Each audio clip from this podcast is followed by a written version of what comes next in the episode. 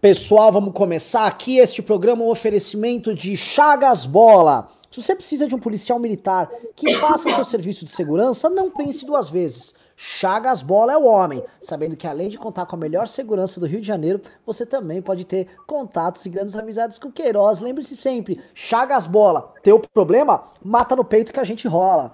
É isso aí, pessoal. Boa noite para mais um MBL News, que não só tem Tratores Teixeira, mas também tem Chagas Bola aqui conosco, participando do nosso apoio.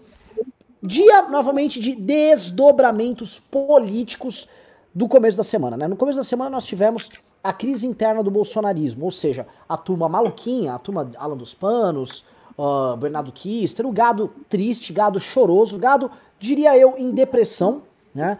Sentindo-se abandonado para Jair Bolsonaro, e isso tem desdobramentos hoje. Alan dos Santos hoje, inclusive, compartilhou uma espécie de um ataque, eu diria, a Carluxo, né? Marcelo Ravena pode explorar um pouco melhor, ele que conhece as vicissitudes, os detalhes, o sabor que só esse Twitter brasileiro pode nos oferecer. Mas não é apenas isso que traz desdobramentos. Isso é um desdobramento importante na dissolução da base de apoio daquilo que a gente chama de bolsolavismo, ou dessa récua, né, dessa, dessa vergonha ambulante que nós chamamos governo federal. Temos também os desdobramentos da prisão de Queiroz, tá? E começa a ganhar substância a ideia de uma delação premiada de Queiroz. E se tem delação premiada de Queiroz, my fucking God! Nem, nem, nem Chagas Bola tem solução para resolver isso. E eu posso falar isso com toda tranquilidade, porque Chagas Bola é um homem que traz muitas soluções, tá? É bizarro que Jair Bolsonaro não tenha mantido, no mínimo, uma relação positiva com o Queiroz e com sua família, especialmente com a filha do Queiroz, que aparentemente foi usada aí na operação, só desviava o salário dela e jogo que segue. E, a posteriori, eles se sentindo traídos, realmente vão usar o escritório do Cata Preta. E o Cata Preta foi claro, né? Parece que o Binho tem mais é, informações disso. Ele disse que vai, ainda vai ver o que vai ser feito, o Cata Preta, né? Dando a entender que a, a, delação é uma opção que está na mesa e que não será descartada novamente. Uma delação do Queiroz tem como objetivo central pegar uma pessoa que, sim, já morre na, na linha de tiro. senhor Flávio Bolsonaro, senador da República, né, chefe do ex-chefe do Queiroz, e obviamente que na linha de tiro haverá o seu grande amigo, muito amigo, né, do período de exército tal, muito amigo dos anos 90, vulgo Jair Messias Bolsonaro, tá? Então, o que que nós temos? Eu tô sentindo, pessoal, eu vou começar esse jogo aqui. Política é uma coisa construída sobre confiança, tá? Não existe quem tá nos assistindo, vocês acompanham o MBL, vocês estão conosco. E aliás, queria agradecer a todo mundo que tá colocando comentários sobre Chagas Bola aqui no chat, tá? É isso mesmo, o MBL é o movimento do Chagas Bola. E vamos falar muito de Chagas Bola hoje também. É, aliás, ô, ô, ô Júnior, cadê a hashtag Chagas Bola no título? Hã? Voltando. É, o que que acontece, tá? É, política é feita, é construída sobre uma teia de confiança e de princípios comuns, né? Que façam que você crie um grupo. Porque não existe contrato político assim, ó, eu sou do mesmo time do Rubinho e do Marcelo, vou fazer um contrato, ó, Rubinho, eu me comprometo a apoiar certas pautas, você se compromete também, e aí eu tenho uma sanção. Não existe. Se, não, se, o Rubinho não for um cara que tem palavra, eu não vou poder construir uma relação boa com o Rubinho. Se o Rubinho acreditar em coisas que eu não acredito e ficar trabalhando com uma agenda para também não vai rodar. A relação que o Bolsonaro tem com os seus parceiros, me parece, tá? Eu fiz um vídeo hoje, vídeo que não fez sucesso nenhum, aliás, tá, as nossas lives estão maravilhosas e os nossos vídeos aqui no canal estão uma merda. Então nem sei, eu nem vou mais gravar vídeo. Já decidi. Então, o que, o que, que, eu, o que, que eu começo a perceber? No vídeo eu comentei, o Jair Bolsonaro é um cara que não consegue construir boas relações interpessoais de confiança com seus parceiros. É sempre uma relação parasitária. Ele usa, chupa tudo que ele pode do cara e depois descarta como se fosse um, um problema, ele joga fora. Esse é o Jair Bolsonaro. Ok, o Jair Bolsonaro age dessa forma. Agora ele não pode agir assim com o Queiroz. E se o Queiroz perceber que estão agindo assim com ele, ele vai retaliar. E mais, não só Queiroz está com essa postura, como a rede bolsonarista dá para falar que está muito puta da vida com o presidente da República, muito puta da vida com a, a, a com a família real, com o Carlos Bolsonaro, etc. E estão percebendo que eventualmente serão largados na planície, pronto para ser devorados pelas tais hienas. E quem se lembra daquele vídeo famoso da hiena, as hienas atacando o leão e o Bolsonaro o leão, e aí vinha o povo, povo que era o leão, ia salvar o leão machucado do Bolsonaro, me parece que eles são o leãozinho ferido, né? Gosto muito de você, leãozinho. E eles são leãozinho lá, atacados pelas hienas, e o, e o, e o tigrão do Bolsonaro, o leão Bolsonaro, não está indo lá passar, muito pelo contrário. Ele aproveitou que as hienas estão comendo eles e ele, ó, tá zarpando de lá, tá indo embora pra uma melhor, tá? E se for assim, presta atenção, perder Queiroz, centro da rachada, e perder a turma em resumo da, das redes sociais, das fake news, o pessoal que faz a defesa do bolsonarismo defende o indefensável, aí, meu irmão, aí não há Bolsonaro que sobre, aí a casa cai e o bicho pega, tá? E o bicho pega, lembrando, é hiena. Então vou começar aqui, tá? Vou começar com Marcelo Ravena. Marcelo Ravena, contexto do Queiroz do dia e leitura.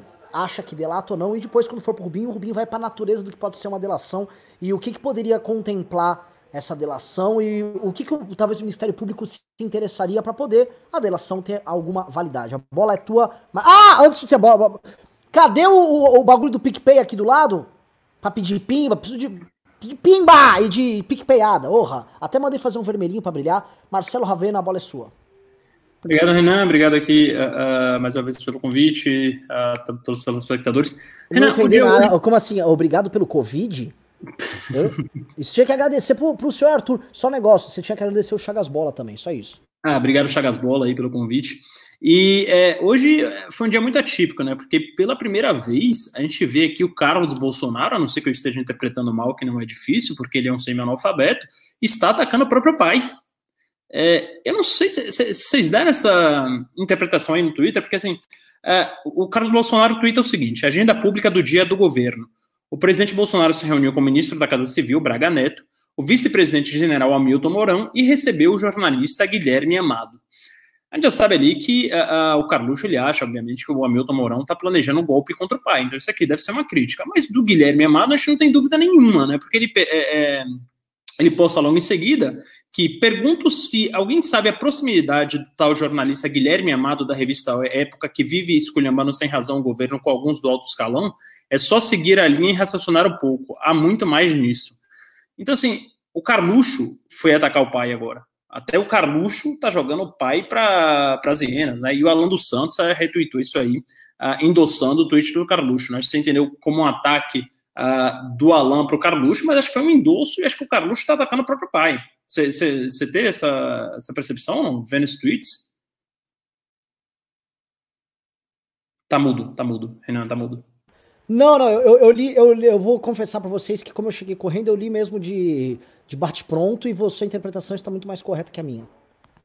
Então, assim, você tem aí pela primeira vez uh, o próprio Carlos Bolsonaro atacando o pai, né?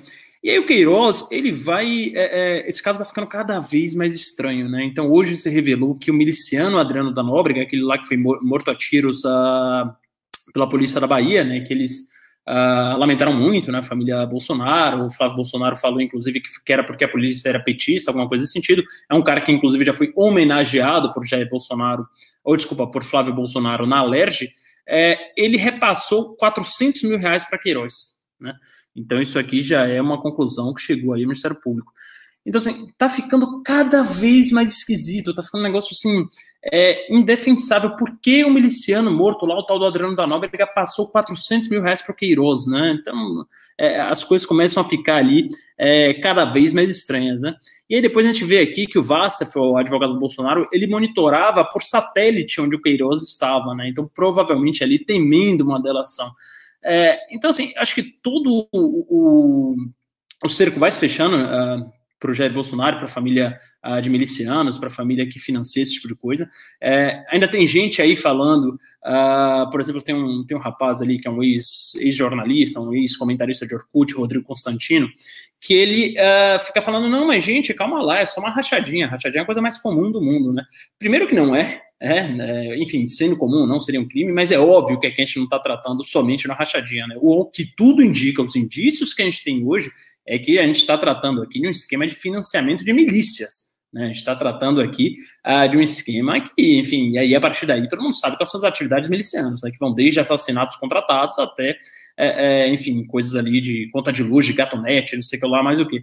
Então, assim, é muito provável, e o Queiroz vai confirmar para a gente ou não, mas acho que vai, que a família Bolsonaro sejam famílias de criminosos é, bandidos, né? Não estou falando mais uh, de desvio de verba, não estou mais falando uh, de crimes de colarinho branco. A gente está falando aqui de crimes violentos. A gente está falando aqui que a família Bolsonaro pode ser é, chefe de uma quadrilha né, de milicianos. E, veja bem, é, não é conspiracionismo a partir do momento que o tal do Adriano da Nóbrega, lá, que é miliciano assumido e homenageado por Flávio Bolsonaro, já foi do gabinete ah, de alguns Bolsonaro, não vou lembrar agora, repassa 400 mil reais para o Queiroz, que era o chefe do esquema inteiro, que era monitorado pelo advogado do Bolsonaro. Então, assim, cara, ainda fica a gente assim, poxa, por que estão é, tentando ligar o advogado do Bolsonaro, uh, o, os filhos do Bolsonaro uh, e o, enfim, o, o assessor do Bolsonaro ao Bolsonaro, né?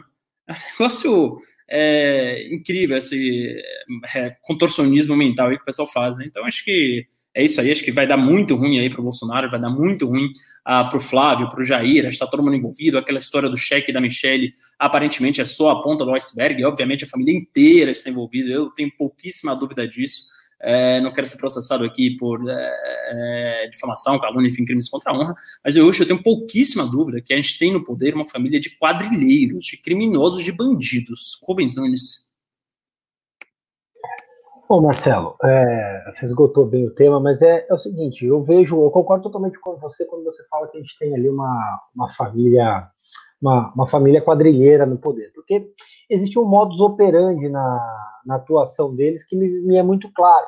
A gente vê uma triangulação entre gabinetes, gabinete do Flávio, gabinete do Jair, gabinete do Eduardo. A gente vê, por exemplo, a filha do Queiroz trabalhando, e o próprio Eduardo e o próprio é, foi funcionário fantasma do PDT, do PTB, perdão, enquanto o Jair Bolsonaro era deputado. Ele fazia faculdade no Rio de Janeiro e recebia um salário é, atualizado em 10 mil reais por mês para simplesmente não comparecer, um cargo da liderança do partido, que é um cargo que exige o comparecimento presencial, não é um cargo à distância, por exemplo. cargo de liderança dentro da Câmara dos Deputados, tem que trabalhar na Câmara dos Deputados.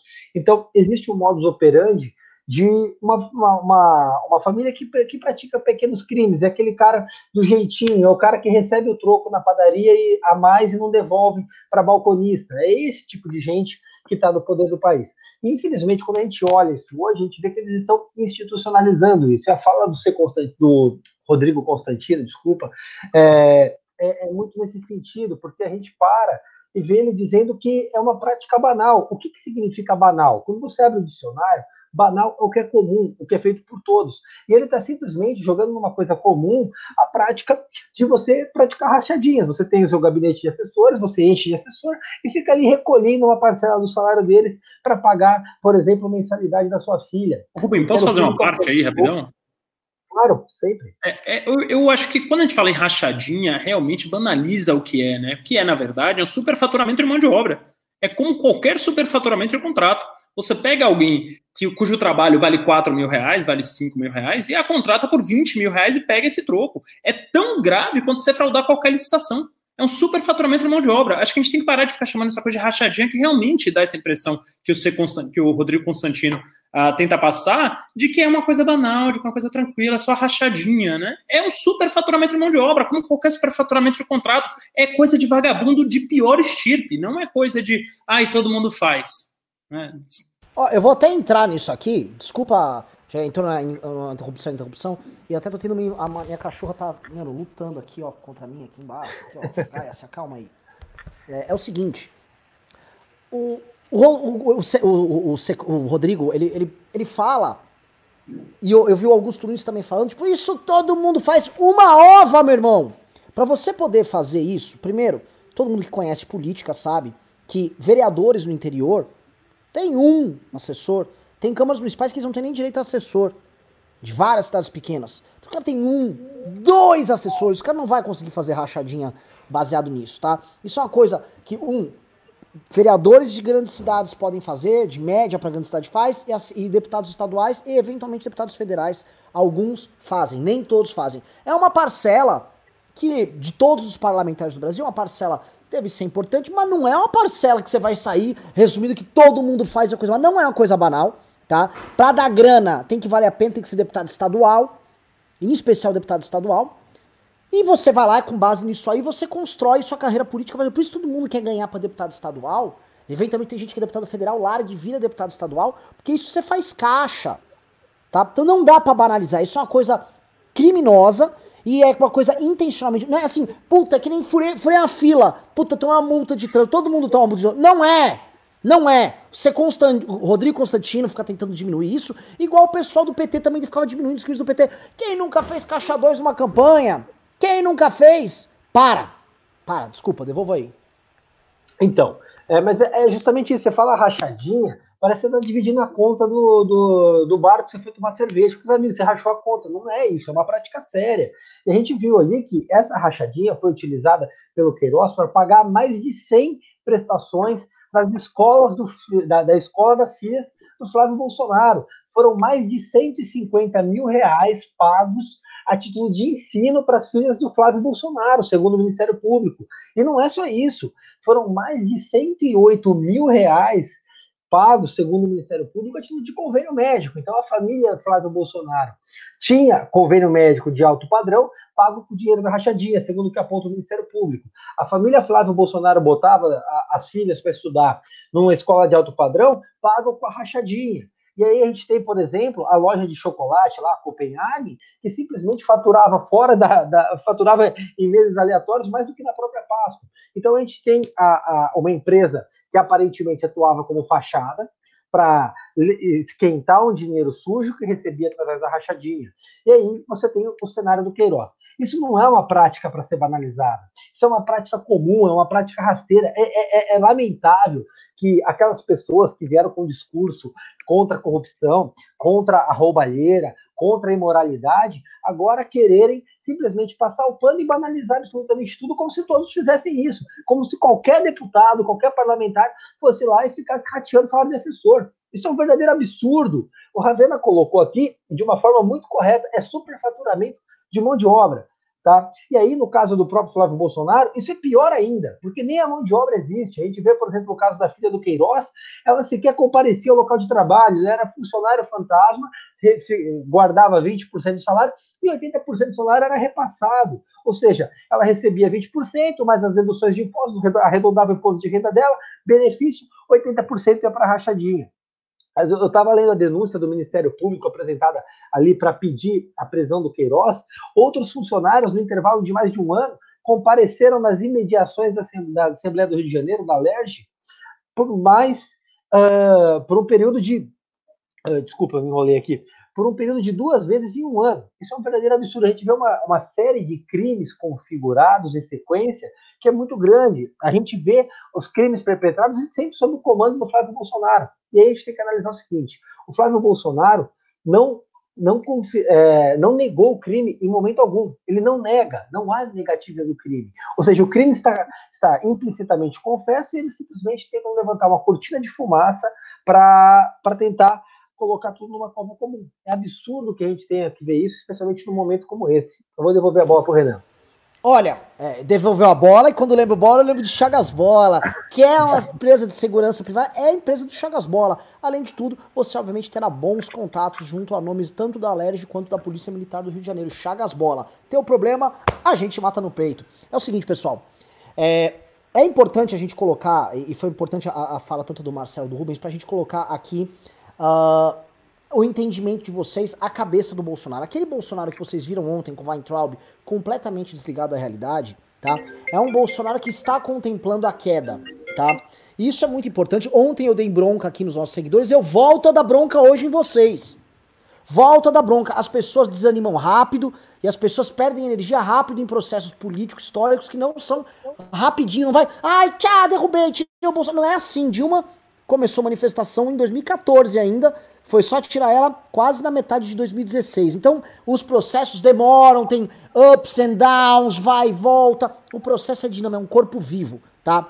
Hoje, é importante falar, hoje saiu uma notícia na Veja, da Elaine Catanhede, tá? Bem importante, porque ela é uma mulher que tem bom trânsito.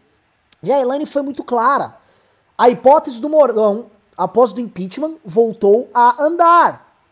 Meus contatos em Brasília também começaram a falar, ó, oh, voltou a ter o zum zum zum. Por quê? Porque a caser, as Forças Armadas, tá? Os homens do botão dourado não vão querer sair corrido do Planalto. A, a verdade é, existe uma turma que enxerga governo federal, e outra que enxerga Estado brasileiro. São duas coisas diferentes. Tá? As Forças Armadas são instituições de Estado. Elas estão presentes no governo, coisa que elas não precisariam estar presentes. O governo é composto em geral de civis, mas é um governo onde elas estão muito presentes, tá? Por isso elas estão percebendo, inclusive, queda na imagem, na qualidade da imagem pública dos militares brasileiros, coisa que elas demoraram muito para recuperar. Ontem o Pavinato fez uma, um discurso aqui muito, muito interessante sobre isso, né? Sobre, porra, eles saíram mal com a imagem derretida ali do período da ditadura militar e recuperaram tudo isso agora. E aí estão vendo o Jair Bolsonaro fazer o que a ditadura militar precisou de 20 e tantos anos para fazer, ele queimando a imagem dos militares muito rápido.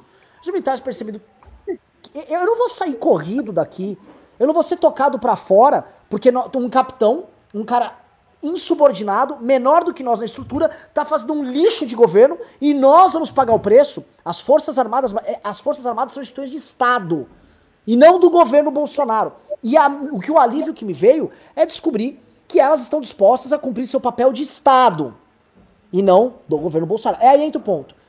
Vocês não querem sair corridos aí, eu entendo, olha, eles não querem que a chapa Mourão-Bolsonaro caia. Né? Então eles não querem a chapa Mourão-Bolsonaro caia, eles querem que Mourão assuma e aí eles têm um governo que, se for para o nome deles, eles, instituição de Estado, forem se vincular a um governo, que seja um governo tocado por eles. Porque só levar a fama ruim e só o teu derretimento da popularidade. Enquanto o, o Bolsonaro fica tocando e fazendo as coisas que, da, do jeito da cabeça dele, não deixando os outros generais falarem, monitorando todo mundo, não vale a pena. Então começou a andar. Começou e foi on, assim, isso ter saído na imprensa hoje, tá? Mostra que eles já perceberam, cara, Queiroz pode abrir o bico, esse escândalo, o material vai começar a sair, e nós já avisávamos. Quem acompanha minha Belly News sabe que a gente tá avisando desde o do comecinho do ano, ó, ó, este é o caminho que está sendo desenhado. Vai haver uma sequência de vazamentos, nós não podemos precisar. Eu achava que era mais cedo, acho que esses vazamentos de material relativo à questão do, do Flávio Bolsonaro iam sair antes, iam sair lá para abril, maio. Só que de fato eles não estão saindo. O que saiu foi essa loucura aí da, da de terem descoberto onde estava o Queiroz. Bolsonaro meteu os pés pelas mãos, foi pego de surpresa. Na verdade, isso não estava no script nem de quem quer fora Bolsonaro, tampouco do próprio Bolsonaro. E o clima de impeachment começa, graças a Deus, a fumegar. E essa é uma discussão que nós temos com vocês. Já teve até pimba aqui sobre isso. Cassação, impeachment, cassação, impeachment, cassação, impeachment. Tem gente que fala, eu não quero coisa aí, eu quero esse homem fora. Mas em política tudo tem consequência, pessoal. Tudo tem consequência e nós temos que ser espertos para não cumprir o papel de otário. Lembrando que no poker, quando você não sabe quem é o otário, é porque o otário é você, tá? E lembrando sempre que Chagas Bola, se você tiver algum problema com segurança privada, vem com Chagas Bola. Além de fazer aquela segurança patrimonial, ele também tem bons contatos, não só na polícia, como em bons gabinetes da de Chagas Bola. Teu problema? Mata no peito! Marcelo Ravena, como você vê o encaminhamento aí, não só do processo de impeachment de Jair Bolsonaro, mas exército começando. Exército não, Forças Armadas. Tem que sempre me corrigir. Começando essa movimentação, esse somebody love. É, não, é, acho que, obviamente, o, as Forças Armadas elas vão tentar ir um caminho de impeachment, né? Mais do que cassação de chapa, qualquer coisa nesse sentido, até porque o Mourão, como sendo general ali, ele provavelmente vai abrir muitos espaços, muitos caminhos para Forças Armadas, o que é algo que me preocupa em partes, né? Porque a gente sabe é que o modus operandi das Forças Armadas enquanto no poder é abrir grandes é, obras, né? Obras públicas e aquelas coisas muito grandes que no Brasil, infelizmente, acabam sendo alvo aí ah, muitas vezes de algo análogo à rachadinha que é o superfaturamento. Né? Então, é, eu vejo aí com uh, uh, essa movimentação do, dos militares nesse sentido. Agora, o impeachment certamente ganha muita força, muita força com a prisão do Queiroz. É, inclusive, a gente está conversando com vários parlamentares, uh, vários parlamentares que se diziam indecisos até isso, eles já tendem a votar é, favoravelmente ao impeachment, né? A pressão popular não vai deixar que eles traiam o Brasil, que eles deixem uma quadrilha no comando do Brasil, né? Uma quadrilha que começa a se dissolver. Acho que é só o Queiroz abrir a boca que o presidente cai, né? E é assim, é, não é à toa que ele estava escondido ali, praticamente mantido em cárcere pelo advogado é, Frederico Vassaf, né? Que você olha ali para o cara, é um advogado uh, de bandido, né? Advogado de quadrilha, não quero é, é Rubens Nunes, é, peço até desculpa, peço uma venda ali, mas o cara tem, tem cara ali de, de realmente advogado de bandido, não advogado de quem é é, comete crimes de colarião branco, crimes de, de, enfim, superfaturamentos, coisas nesse sentido. Então, assim, acho que as coisas são muito próximas do Bolsonaro de explodirem no bolsonarismo. Aí você vê muita gente pulando fora do barco, uh, você vê muita gente já querendo ser o sucessor do Bolsonaro. É, esse comentário do advogado foi muito ruim, cara. Eu tô num dia ruim, eu já falei, eu tive, tive um dia bastante conturbado. Esse comentário do advogado não, não foi bom, do que o Fred faz. Você teve problema? Você teve problema? Hã? Se o quê? Você teve um dia conturbado? Algum problema? Tive, mas vamos, vamos, vamos. Não, não, não, não, só quero saber, não, é importante saber. Foi, foi com a sua colheita? Foi alguma colheita no Rio Grande do Sul? Uma colheita no Rio Grande do Sul? Colheita, você tem algum tipo de plantação no Rio Grande do Sul? Só pra saber. Soja? Não? Não, então não é, não, não, porque poderia resolver com a Tratores Teixeira, se fosse. se não é, não, não, eu, eu, eu posso te indicar o Chagas Bola. É isso. Seu problema, ó, ele mata, ó, mata no peito e resolve. Se for isso, é só falar com o Chagas Bola. Tô com, tô com os boletos atrasados aqui das escolas, da, da, do plano de saúde. Acho que vou pedir pro Queiroz pagar, né? Já que ele já pagou mais de 400 boletos do. Boleto! Entendeu? Boleto! Chagas Bola. O que tá acontecendo aqui, gente? Prossiga. Mas, enfim, eu acho que o ele sobe muito, ele cresce muito. Acho que o Bolsonaro está muito prestes a cair. Está todo mundo entendendo que a gente tem no poder é uma quadrilha. Você vê, inclusive, ah, na despedida do a, a Weintraub, isso fica muito claro, né? Na expressão ah, facial, expressão corporal do Bolsonaro, ele não estava ali. Inclusive, aquele vídeo muito bom que você postou no Twitter, que é uma emulação do GTA, né? Aparece o Buster ali no final, né? Que, da, da, daquele barulho de sirene. Então, assim, o Bolsonaro sabe que está caindo, né? Todos os aliados ele já estão abandonando. O Weintraub, ele pega, inclusive, aquela despedida para se mostrar mais bolsonarista que Bolsonaro, né? Fala que ah, somos milhões de Weintraub e tenta ali fazer ah, uma seita, quer, quer emular, emular ali talvez ah, o que os Kirchners fizeram depois do peronismo, né? Tentar ali serem maiores ah, do que o próprio Peron. É, então, assim, é, eu acho que está todo mundo abandonando o barco. Abandonando o barco. Ah, as críticas do Carlos Bolsonaro publicamente ao pai hoje ah, mostram isso, que assim, nem o núcleo duro do bolsonarismo está próximo, e aí vai, vai vai se colocar um dilema muito interessante, né? Porque parte desses uh, parlamentares mais bolsonaristas, eles foram eleitos com uh, um mote de moralidade, né? E a partir do momento que uh, essas coisas vêm à tona, que Bolsonaro vai ser desmascarado como quadrilheiro, como miliciano, que provavelmente é, as pessoas vão ficar num dilema ético, um dilema moral muito grande. E aí eu acho que até o mais bolsonarista dos bolsonaristas vai voltar pelo impeachment. Porque assim, não dá para você, não dá para você falar, porra, eu tô fechado com o Bolsonaro, independente do cara ter financiado um esquema de milícia, independente do cara ter financiado assassinatos, independente do. Assim, eu já vi gente falar que está fechado com o Bolsonaro depois dele superfaturar aí 3 milhões de reais, tá? Que foi o que saiu aí do Queiroz. Agora, será que eles vão ter a pachorra de bater no peito de estou fechado com o Bolsonaro depois que o Queiroz falar que, na verdade, aquilo ali não era um esquema de rachadinha, de superfaturamento de mão de obra, como prefiro chamar, e sim uh, uma quadrilha de fato? Eu acho que não, eu acho que o bicho tá pegando o Bolsonaro, acho que o impeachment ele revive cada vez mais e falta só a, a, o Queiroz falar. Ele já contrata aí o Cata Preta, que é um advogado conhecidíssimo por fazer delações premiadas.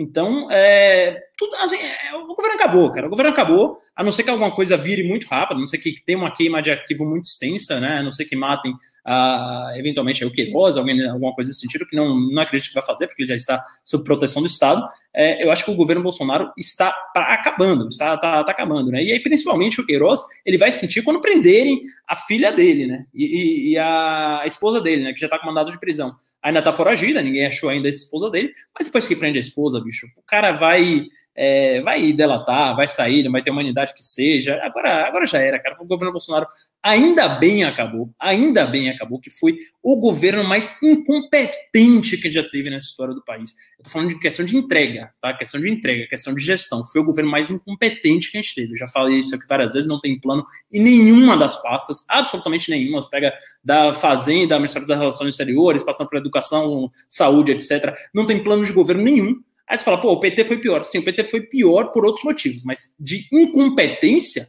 o governo Bolsonaro dá um baile no PT, cara. É o governo mais incompetente da história, ainda bem que está acabando, Renan.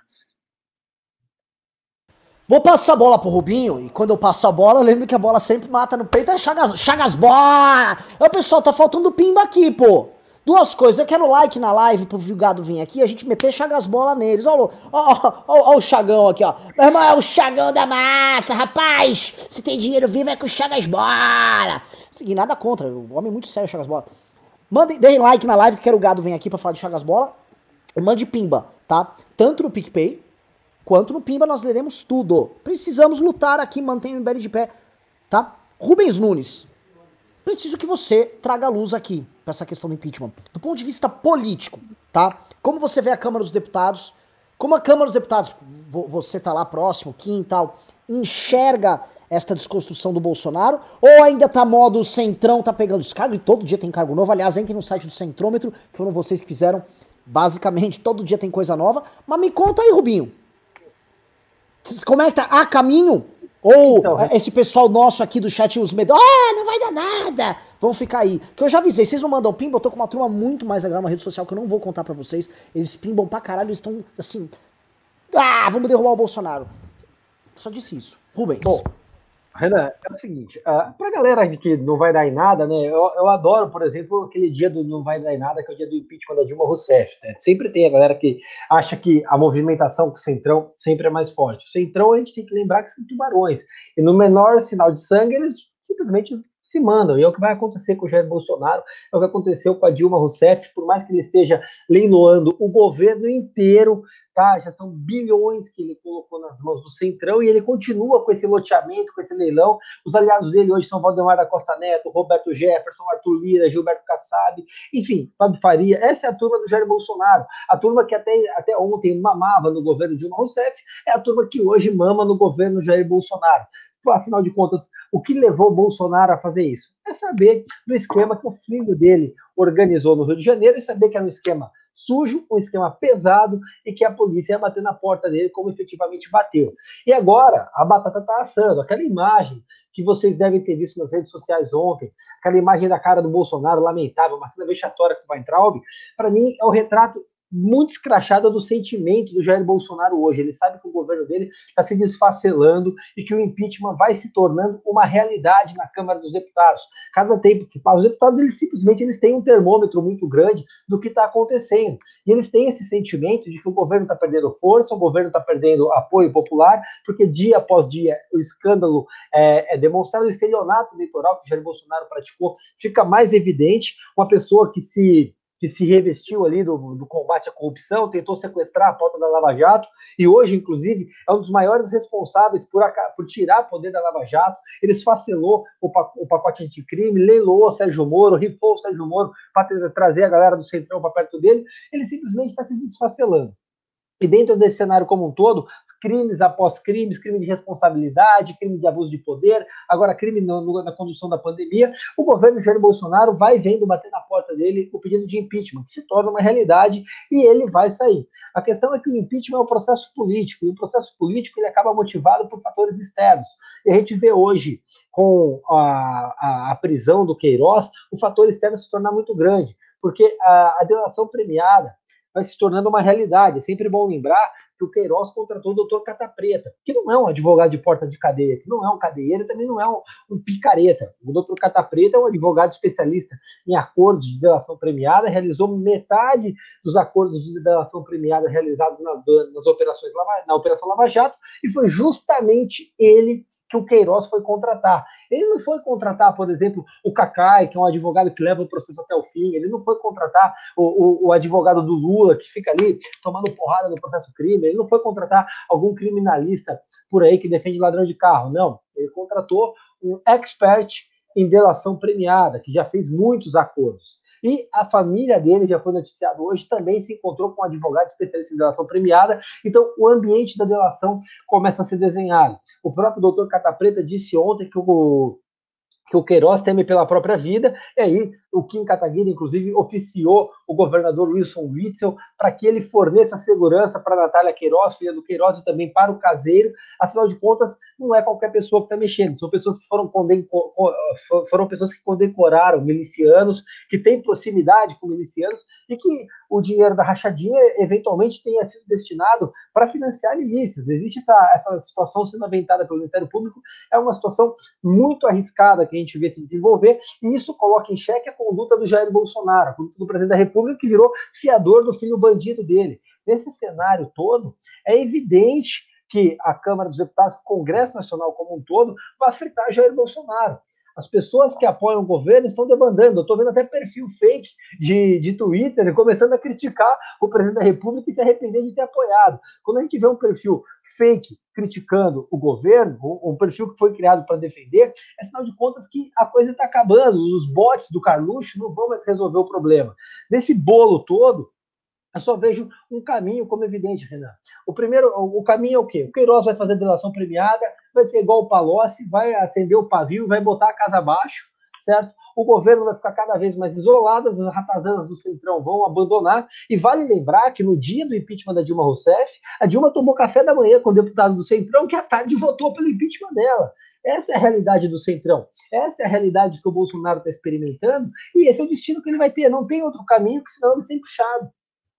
Você lembrou muito bem, Rubinho. Tiririca de manhã se comprometeu com o PT a votar contra o impeachment e à tarde votou. Ah, a sim. favor. Foi, maluco. É, lógico. Tomou um tranco do PR, né, do Valdemar, que entrou, estava entrando no governo, falou: Tiririca, você é voto sim, porra. Aí o que Tiririca? Ah, bestado. Vou lá e votou sim. Que a gente não se iluda. É só uma boa conversa com o Centrão já resolve a situação. Uma coisa que eu ia falar, tá? O, me mandaram aqui. Vocês não estão. Vocês não os abandonaram. Nos abandonaram. Manda a porra do Pimba.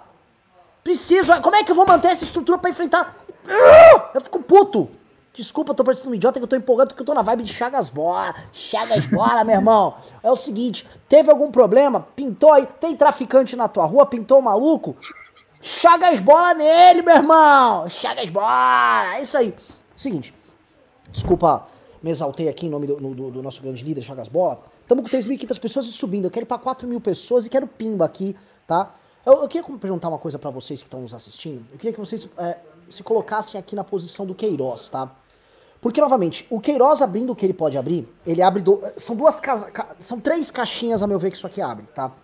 Ele pode abrir a caixinha número um, que é a caixinha óbvia dele delatar o Flávio, e falar como ele pegava esse dinheiro e esse, fazer esse dinheiro chegar ao Flávio e quais tipos de operações patrimoniais Flávio executava para, basicamente, fazer uso desse dinheiro que era tirado do seu gabinete, tá? E isso abre, então, a pauta 1, ele abre um subcaminho, que é o primeiro subcaminho, é, ah, isso era direto, ele tirava esse dinheiro aí ia lavar na Copenhague, por exemplo.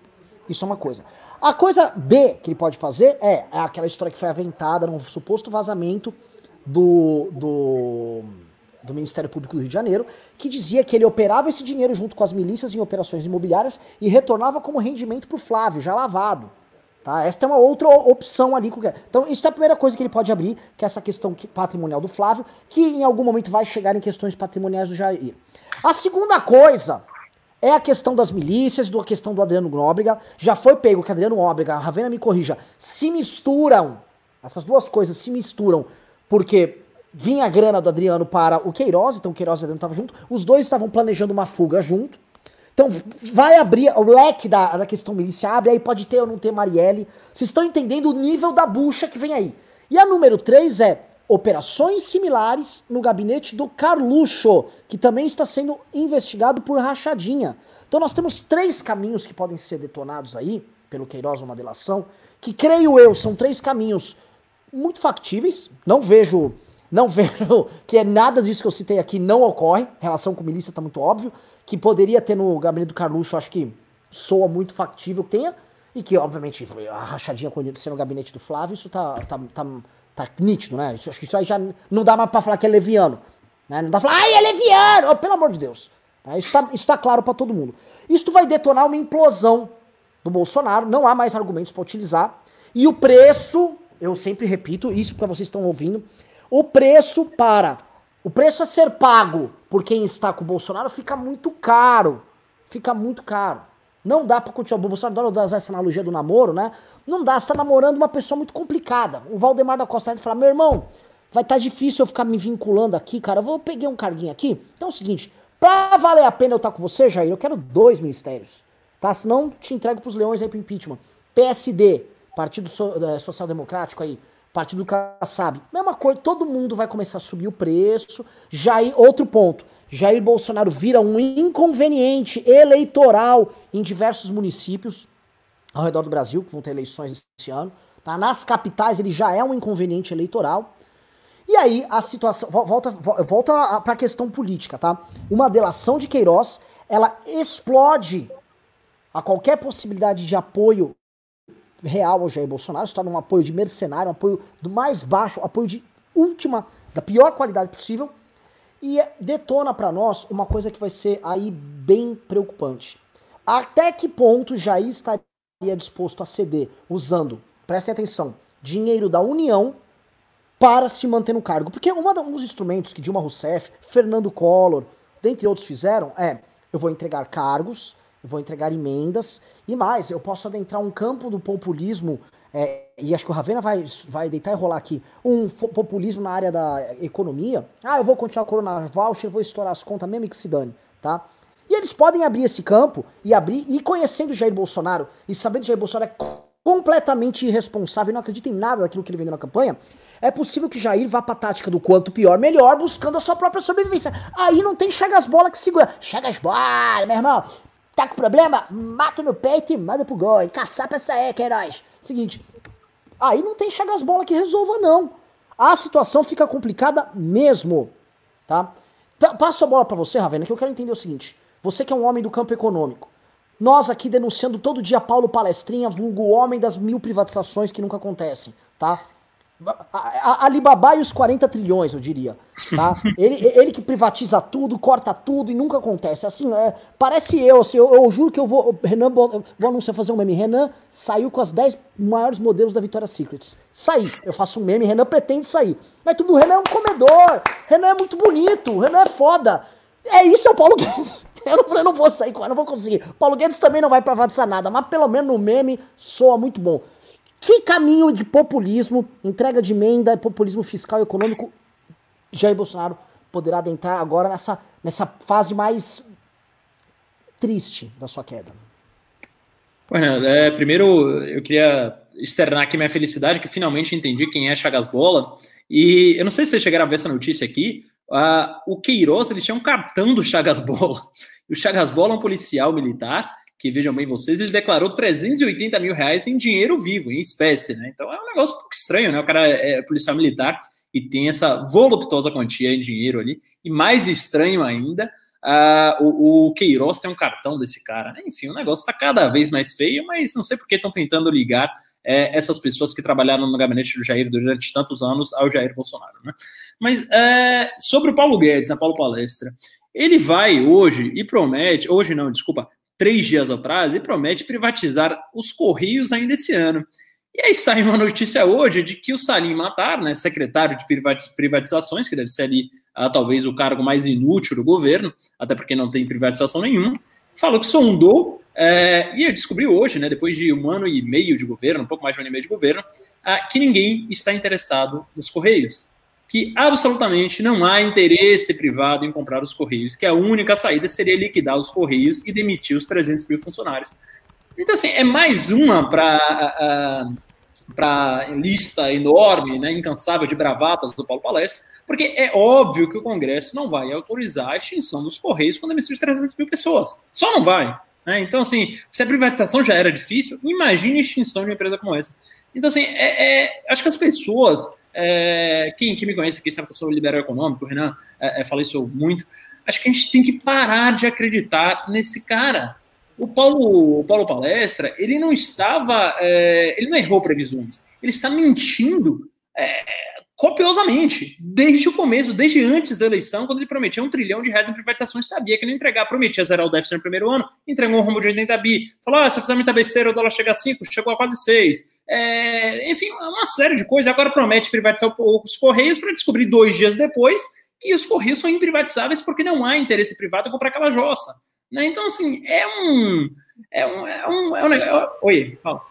Mas ele não mandou fazer um estudo? Toda vez eu tô ouvindo falar que ele tem um estudo das privatizações. Não, ele vai mandar semana estudo... que vem, né? É, é, lógico, não, ele mandou fazer um estudo. Na verdade, uhum. ele vai dar a ordem de mandar fazer um estudo que sairá na próxima semana. Sim. Entendeu? Exato. Mas em tese ele não fez isso, porque aí ele saberia, né? Ou não? É, então, aparentemente, aí o estudo ainda deve estar rolando, né? Como tudo nesse governo. Cara, é, me, me, espanta a cara de pau, velho. A cara de pau. O cara pega no cargo de ministro de, do Estado é, e fica falando umas coisas que são absolutamente inexequíveis. E é o tempo inteiro isso, cara. É desde o primeiro dia que ele tá. É antes dele entrar lá. Vai falar que vai privatizar um trilhão de reais, que não sei o quê, que, que, que é, vai zerar o déficit no primeiro ano, e que o PIB vai crescer 2,5% com o coronavírus, vai cair 6%. Vai cair 6%, isso não é erro de previsão, isso é mentira descarada, isso é mentira deslavada. Qual a diferença do Paulo Palestra para o Arque Batista, cara? Qual a diferença? Os dois ficam só vendendo firulas e, e coisas ali no PowerPoint, agora vai me, é, é, me promete privatizar os Correios, para quê? Para enganar gado para deixar gado empolgado, né? Porque é só isso, esses gados aí, principalmente gado é, do mercado financeiro, que é um lugar que dá muito apreço, eu trabalhei, etc., mas que é, que quer uma desculpa para se agarrar a esse governo de milicianos, que quer uma desculpa para se agarrar a esse governo de criminosos. E aí fica pensando, ah, não, veja bem, é, o governo é ruim, mas tem o Paulo Palestra lá. Cara, o Paulo Guedes não fez porra nenhuma Nada, nada, não entregou nada, entregou um PIB ridículo de 1,1%, bem menor que o Meirelles entregou com o Temer, com todos os problemas lá atrás.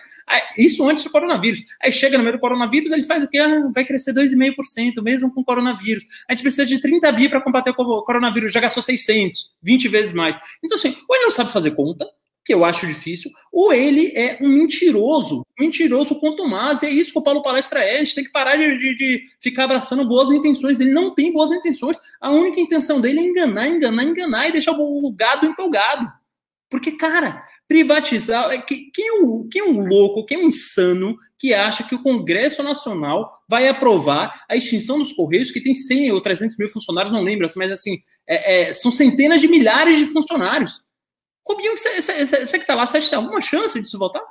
O cara está mentindo, ele não está errando, ele está mentindo o tempo inteiro. Então, assim, liberais, pelo amor de Deus, parem de apoiar esse governo criminoso, porque nem liberal economicamente ele é, só tem um palhaço lá, um, um, empreendedor de palco lá, um cara dando palestrinha, um Abel Pesce, um pastor Valdemiro lá no Ministério da Economia. É só isso que tem de liberal esse governo. Não tem nada de ação, nada, nada. A MP da, da, da, da liberdade econômica, cosmético, não mudou nada na prática, não melhorou PIB porra nenhuma. O Brasil precisa de ganho de produtividade, precisa de reforma tributária, precisa de reforma é, administrativa. Mandou alguns dois, ah, não, vai ficar para o ano que vem. Ah, não, mas veja bem, tem a carteira verde amarela. Carteira verde amarela. Mudou o que é a carteira verde amarela? Ela ainda voltou, nem foi aprovado. É só e como, é que, e como é que o trader fica quando ele ouve isso? Hã? O trader fica como quando ele ouve isso? Empolgado, empolgado. Empol, empol quê? Desculpa, empolado? Empolgado, empolgado. É empolgado? Brasil, estou empolgado. Empolgado? Empolgado. Ótimo, ótimo. Então, Chagas assim, é, uma, é, um governo, é, um governo, de narrativas, cara. Até, até essas merdinhas que ele faz na economia, como se nosso problema fosse esse, é, MP da liberdade, é, liberdade econômica, carteira verde e amarela, é só narrativa. Até o nome é só para colar de piada, não muda porra nenhuma pro Brasil. A verdade é que esse governo não tem, de liberal não tem nada. Foi o pior voto que eu já dei na minha vida nessa merda desse governo, Rubinho Nunes. Pera, antes de ir pro Rubinho Nunes, Olá, pessoal. Amigos. Eu sou o Chagas Bola, policial militar e faixa preta de jiu-jitsu há oito anos venho trabalhando com as crianças da comunidade Cidade de Deus, tirando elas da rua. Hoje, atendemos a mais de 4 mil crianças no nosso projeto que se estendeu para 34 comunidades. Mas para darmos oportunidade para mais crianças, preciso do seu voto. Vote Chagas Bola 20 mil. Vamos renovar. Ah, Chagas Bola! Pessoal, importante aqui mostrar a campanha do Chagas Bola para vereador aqui. Ele que depois saiu pelo Entendam, ele saiu pelo PSC para vereador Chagas Bola. Ele que declarou um grande cristão. Nem isto, tá? Ele, está, ele saiu pelo PSC, candidato a vereador, no ano que o Flávio Bolsonaro saiu a prefeito. Entendeu? Na mesma chapa para vereador. Aí depois o Flávio foi candidato a senador e o Chagas Bola foi candidato a deputado. Aí pelo PSL. Chagas Bola declarou 380 mil reais em dinheiro na sua campanha e tinha um cartão de visitas ali na casa de Queiroz. Um homem muito bom nessa questão de dinheiro vivo. Era cartão de visitas ou era cartão de crédito? não, não, acho que você tá confundindo. Acho que o, o, a ideia é que, tipo, Chagas Bola é tipo um cartão de crédito pro Queiroz, entendeu? Mas uhum. o, o, o, cartão ali era de. É, olha, Chagas Bola! Rubinho Nunes. Era um cartão de visitas. Cartão de visitas. olha lá, Chagas Bola aqui na live. Chagas Bola, manda aí, manda um oi pra galera. E aí, galera, chega as bolas aqui, valeu! Cara. Desculpa, mas é que assim, ele, ele, realmente parece um cara que saiu do filme Tropa de Elite. É muito engraçado. Enfim, deixa eu me recompor. Bom, vamos lá. Cara, é, é assim, é, a gente vive uma, uma situação bizarra hoje na, na, política como um todo, na política brasileira, que, que é um momento estranho. E aí o Ravena fala aqui do, do, do Paulo Guedes, e, e, assim, o Paulo Guedes é um grande vendedor de mentira, um vendedor de ilusão, ele é um ilusionista. Ele não entende absolutamente nada do que ele está fazendo. Ele, ele simplesmente, ele, no, no, começo do ano, eu participei de uma reunião bizarra, pitoresca, onde, onde se tornou público ali porque, porque algum idiota que estava na reunião vazou, mas que simplesmente o, o, o cara chorou, porque tinha um outro idiota na reunião que chorou cantando Como é Grande o Meu Amor por Você para o Sérgio Moro, no meio da Avenida Paulista, realmente um cara que merece respeito, e essas mesmas pessoas estão atacando o Sérgio Moro hoje. Só que naquela reunião, vamos a que é importante, o Paulo Guedes, ele simplesmente disse assim, olha, temos uma agenda, a gente precisa executar reforma administrativa, reforma tributária até junho. Mas, Vinícius, é, é impraticável isso, não, não dá tempo de passar né, no Congresso Nacional só até junho. E aí ele começou a falar um monte de coisa, e fala de privatização, e toda vez que a batata assa para ele, ele fala que ele vai privatizar alguma coisa.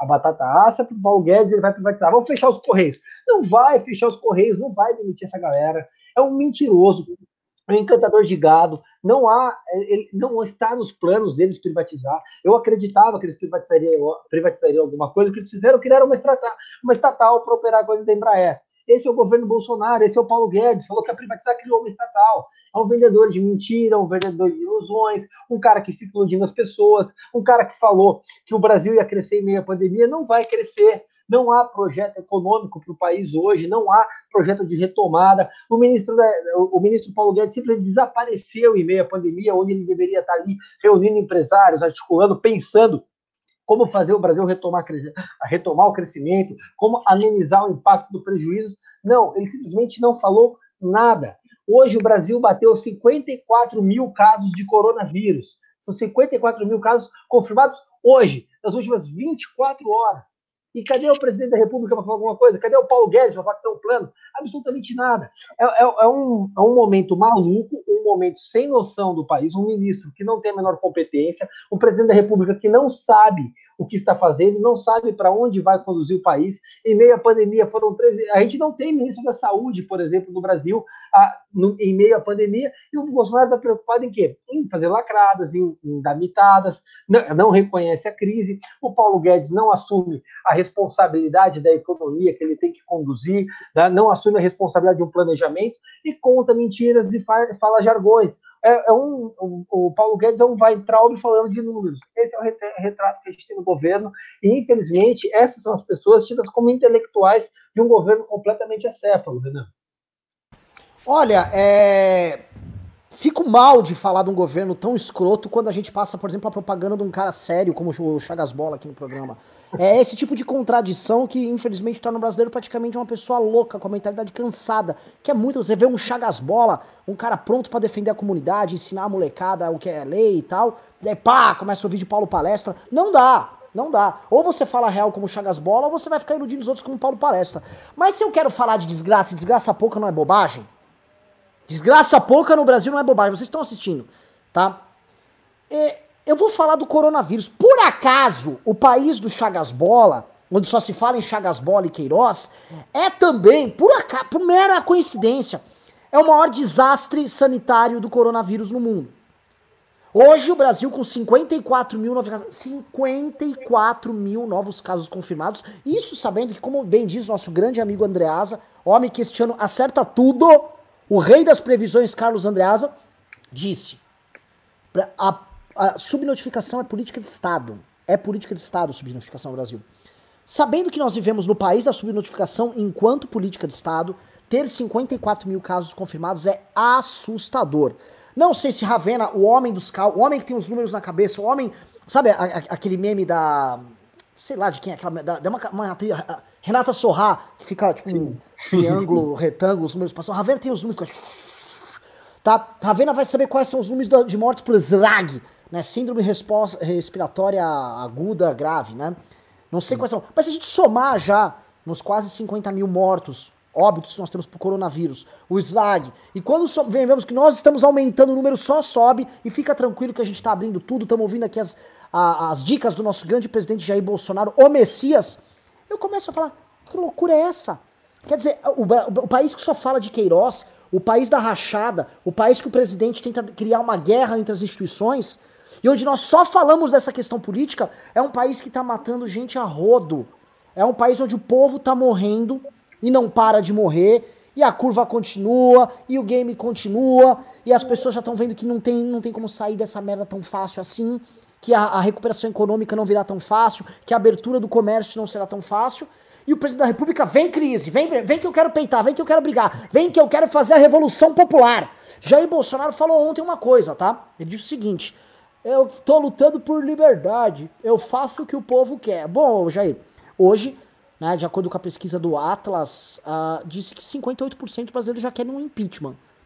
Que tal você fazer uma enquete, hein, pra tua queda, Jair? Obviamente que é uma pergunta retórica, né? Pra ele, o povo tá com ele. São aquelas mais ou menos 100 pessoas que ficam no cercadinho ali aplaudindo ele. Mas eu quero, Ravena, eu quero entender. Crise do corona, não temos um ministro da saúde, temos o presidente preocupado com a saúde da sua imagem pública, por conta da questão do Queiroz, tá?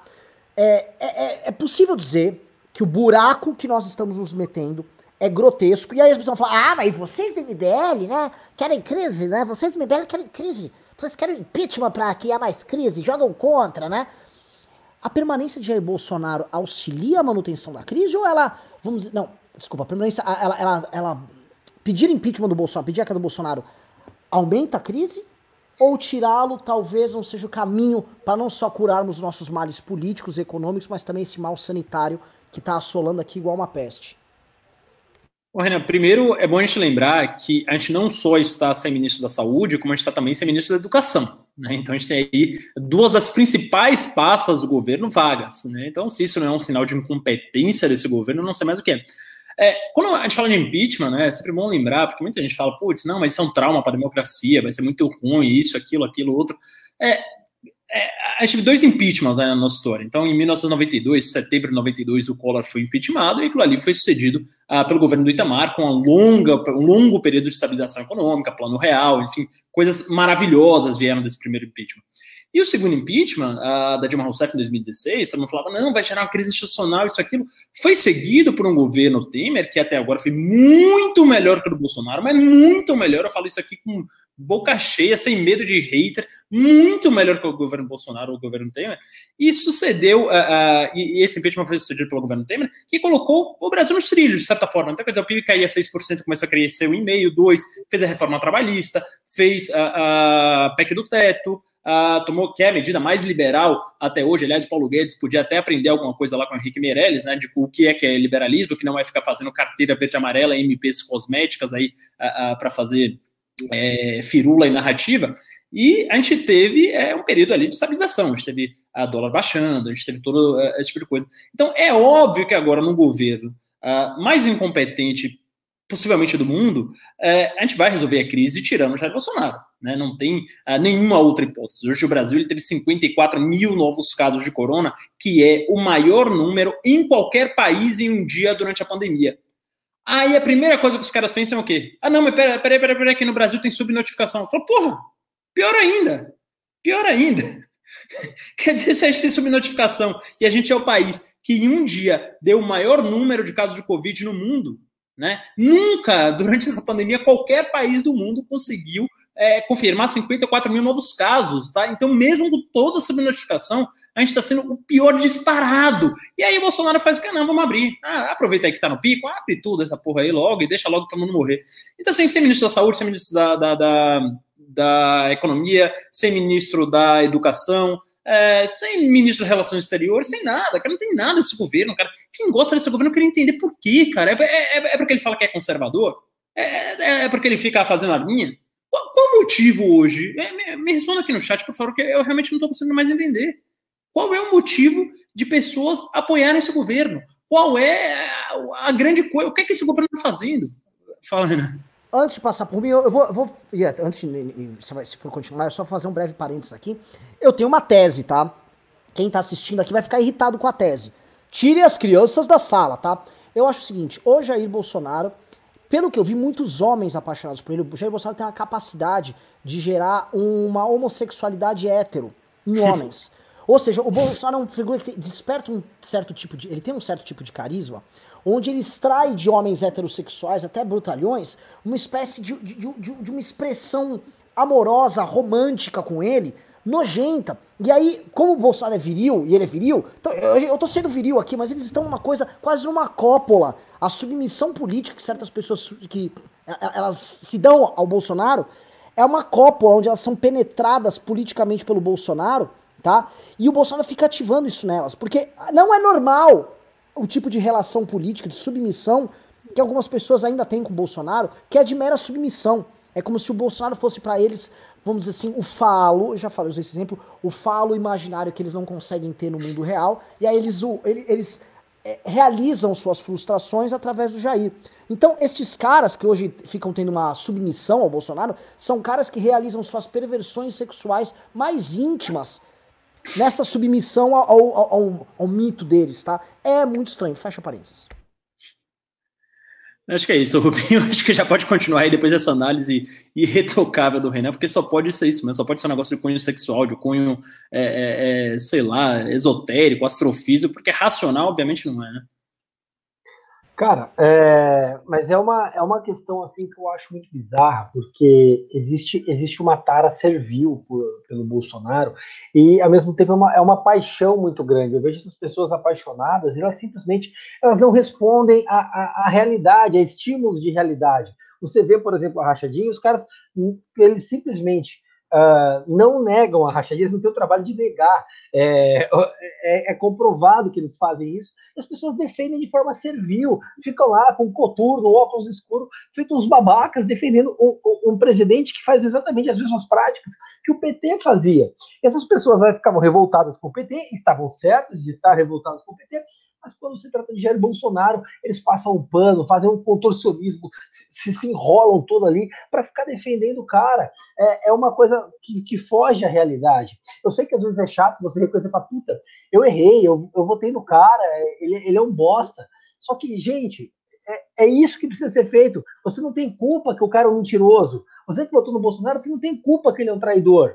Você tem culpa se você ficar passando plano para ele. Se você ficar, você criticar ele, só mostra que você é uma pessoa isenta, que quer um governo melhor para o seu país. E que você eh, acreditou numa pessoa e foi traído por um mentiroso, um falsário, um estelionatário, um canalha, que usou do sonho das pessoas para chegar ao poder e ser simplesmente mais um imbecil, um corrupto, um sem vergonha da presidência da República. É isso que a gente tem. E a gente vê hoje, por exemplo, em meio a uma pandemia, o presidente da República simplesmente tratando com, com, de forma negligente, de forma imprudente, a contrassenso das recomendações do ministro da Saúde, colocando em risco a saúde pública, colocando em risco a, a, a, a pacificação social, estimulando que as pessoas façam aglomeração, estimulando que as pessoas vão às ruas, fazendo aglomeração, indo à padaria, indo a manifestações. Se aí vem essas pessoas servis do Bolsonaro simplesmente passar pano, falar não, o governador, o governador, o escambau. Quem não se lembra que quando começou o isolamento foi o próprio Jair Bolsonaro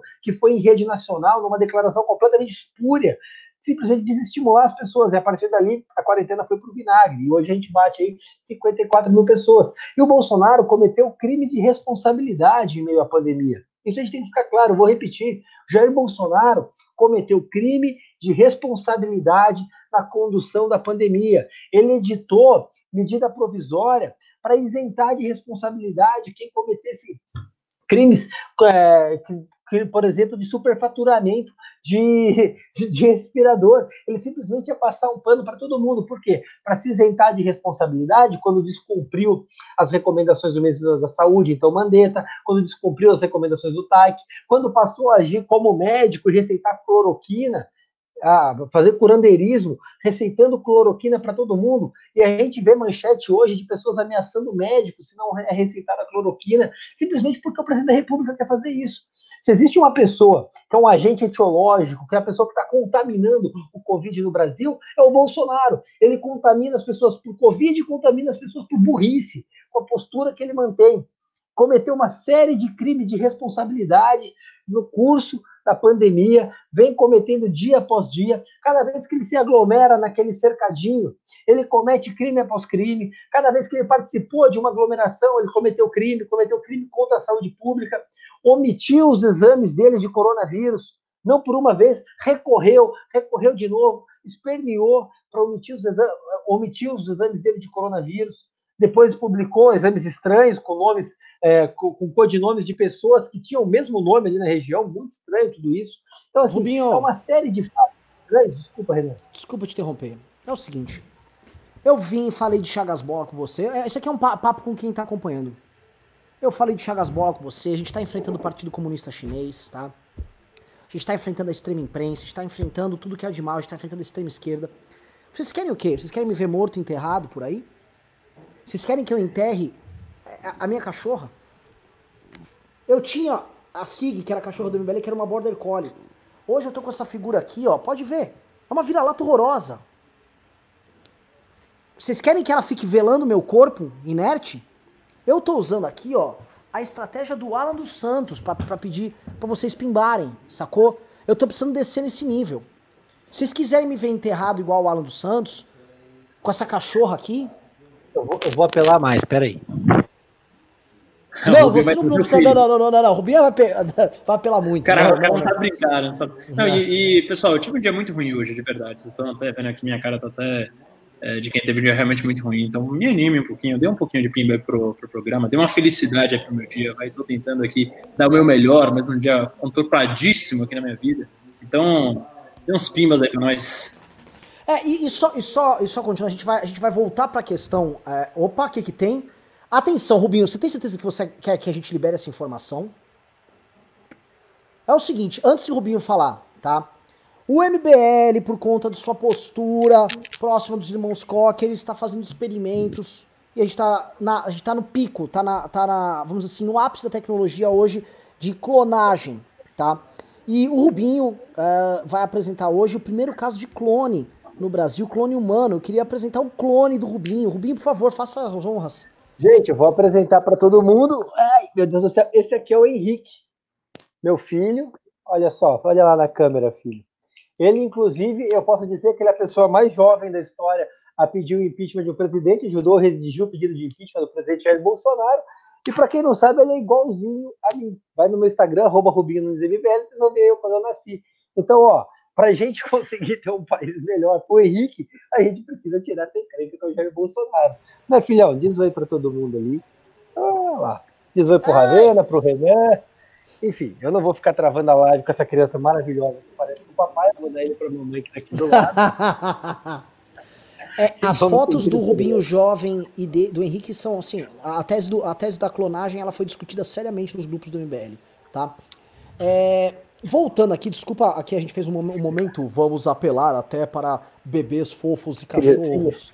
Mas é o seguinte, pessoal, é o seguinte, um momento é extremamente grave e a gente, mas do ponto de vista político, a gente acabou de falar dos dramas da pandemia, o Rubinho tratou do, do do, do, da questão essencialmente jurídica, né, dos crimes todos cometidos pelo Bolsonaro, que dão sejam um pedido de impeachment, que eu acho que tem que ser a base pro pedido de impeachment derradeiro que vai tirar esse, esse homem do poder, tá?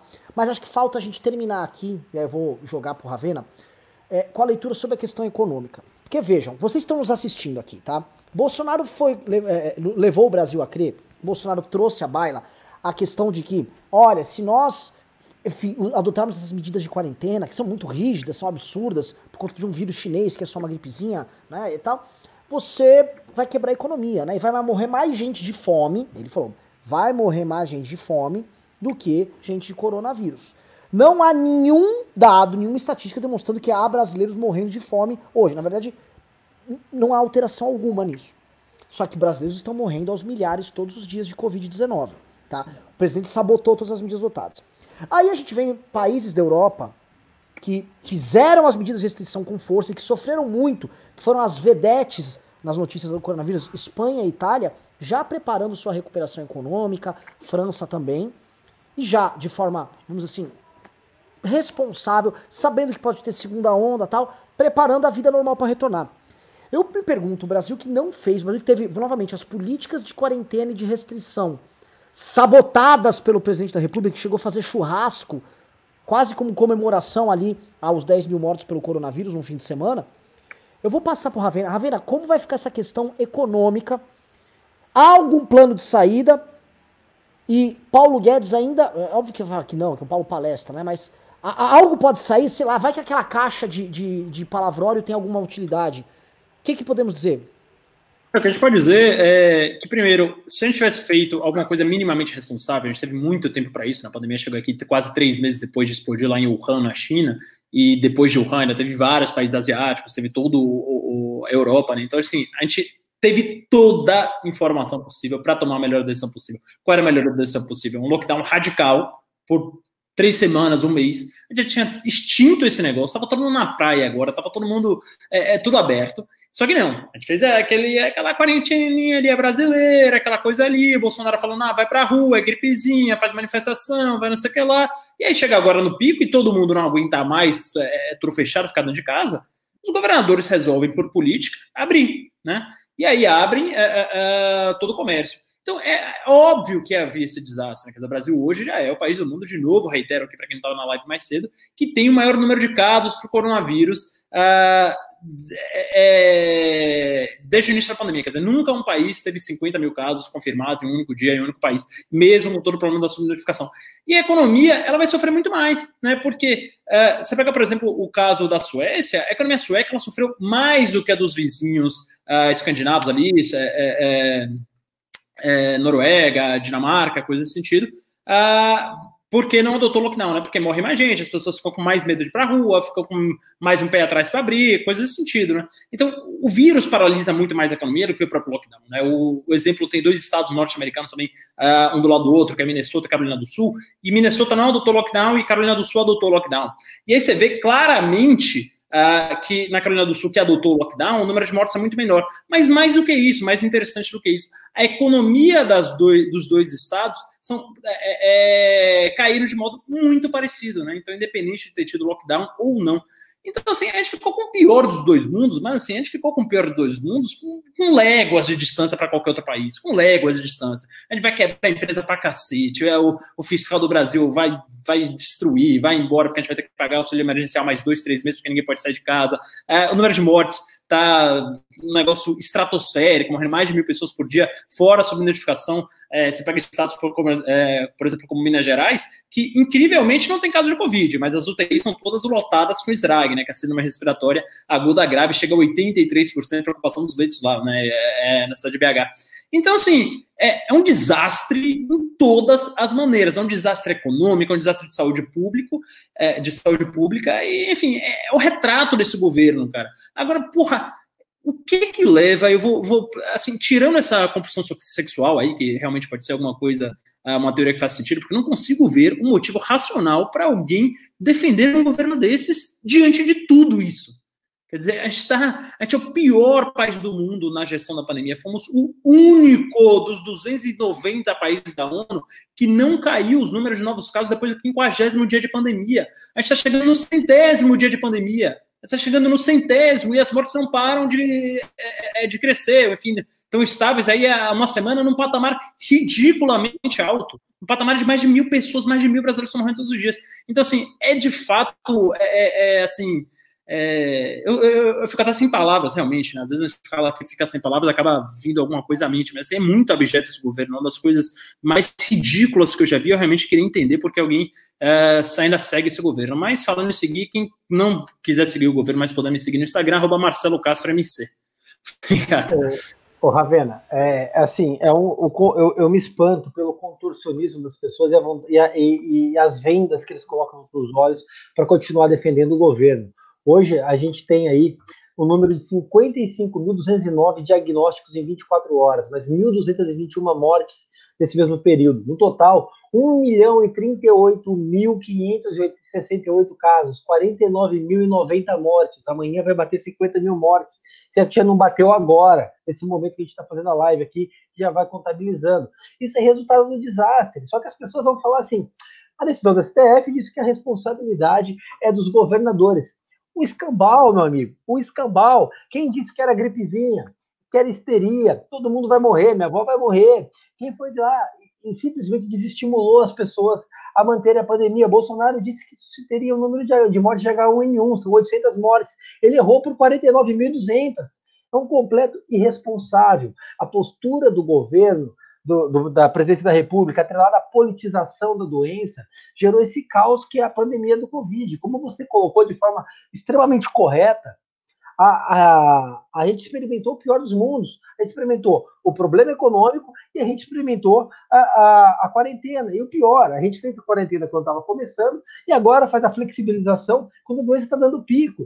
E aquela galera bolsonarista que ficava tirando sarro, que o pico vai ser em maio, o pico vai ser em junho, o pico vai ser em julho. Bom, a gente está chegando em julho e está dando pico dia após dia. Hoje é o novo pico da doença. Isso é perigoso, é lamentável. E a gente vê o governo de Minas Gerais subnotificando o caso, como você falou, e simplesmente não há nada sendo feito. Cadê a declaração do Jair Bolsonaro hoje? O Brasil bateu um milhão de casos de Covid. Eu vou repetir de novo: um milhão de casos. É um número emblemático. Cadê o presidente da República? A gente é o país com o maior índice de contaminação. É o único país que continua crescendo dessa forma. E o que está acontecendo? Absolutamente nada. Negligência e responsabilidade. Bolsonaro é um presidente negligente, irresponsável, não tem tecnicidade, não tem método no governo, não há ciência, não há simplesmente nada. Há um desgoverno, uma responsabilidade. É como se a gente tivesse colocado um macaco para conduzir o Brasil em meio à pandemia. É lamentável que esse sujeito a gente tenha que chamar de presidente. Desculpe o desabafo. E o pior é que a gente não pode nem recorrer ao Chagas Bola e a sua empresa de segurança para tirar ele de lá, porque mesmo as polícias estaduais, como dizem muitos especialistas, estão em certa medida contaminadas pelo aparelhamento bolsonarista, tá? Então nem, nem Chagas Bola pode fazer algo para nos salvar. E quando nem a Chagas Bola podemos recorrer, sabendo que, meu irmão, tá precisando de um problema aí, Chagas Bola, vem pra cá, meu irmão, vamos lá. Nem, nem com ele dá pra resolver, é que o bicho tá pegando. The, the animal is catching. é isso aí, pessoal. Não, não... Desculpe aqui, eu vou começar a ler aqui, tá? Momento de leitura dos pimbas. Pimbas vocês não querem mandar, tá? Aliás, recebi alguns do PicPay, mas assim, não ligamos. Produto de qualidade, não, eu vou ver, eu vou assistir, mano, sei lá, a live do Vou ver o Constantino, um cara muito bom, muito sério, muito preparado, muito pronto para o debate público. Eu vou começar a ler os pimbas aí, então vamos lá. Em nome de Chagas Bola, vamos começar. User42 mandou dois reais disse: o site panômetro.com é muito bom. Gente, panômetro tá maravilhoso, tá crescendo.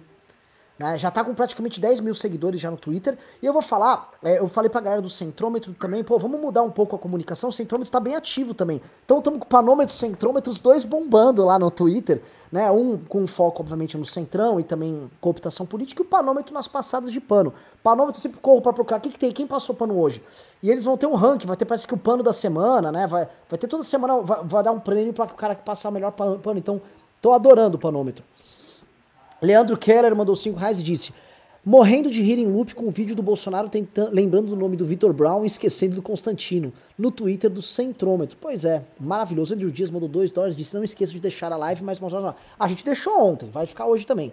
O User42 mandou 2 reais e disse: Qual é a história do cheque da Michelle Bolsonaro? Ela recebeu um cheque de 24 mil, foi isso? Do, do, do, do Queiroz? 19 mil, acho, 14 mil, sei lá, alguma coisa assim. Foi um número acho que com 4. 14 mil, talvez.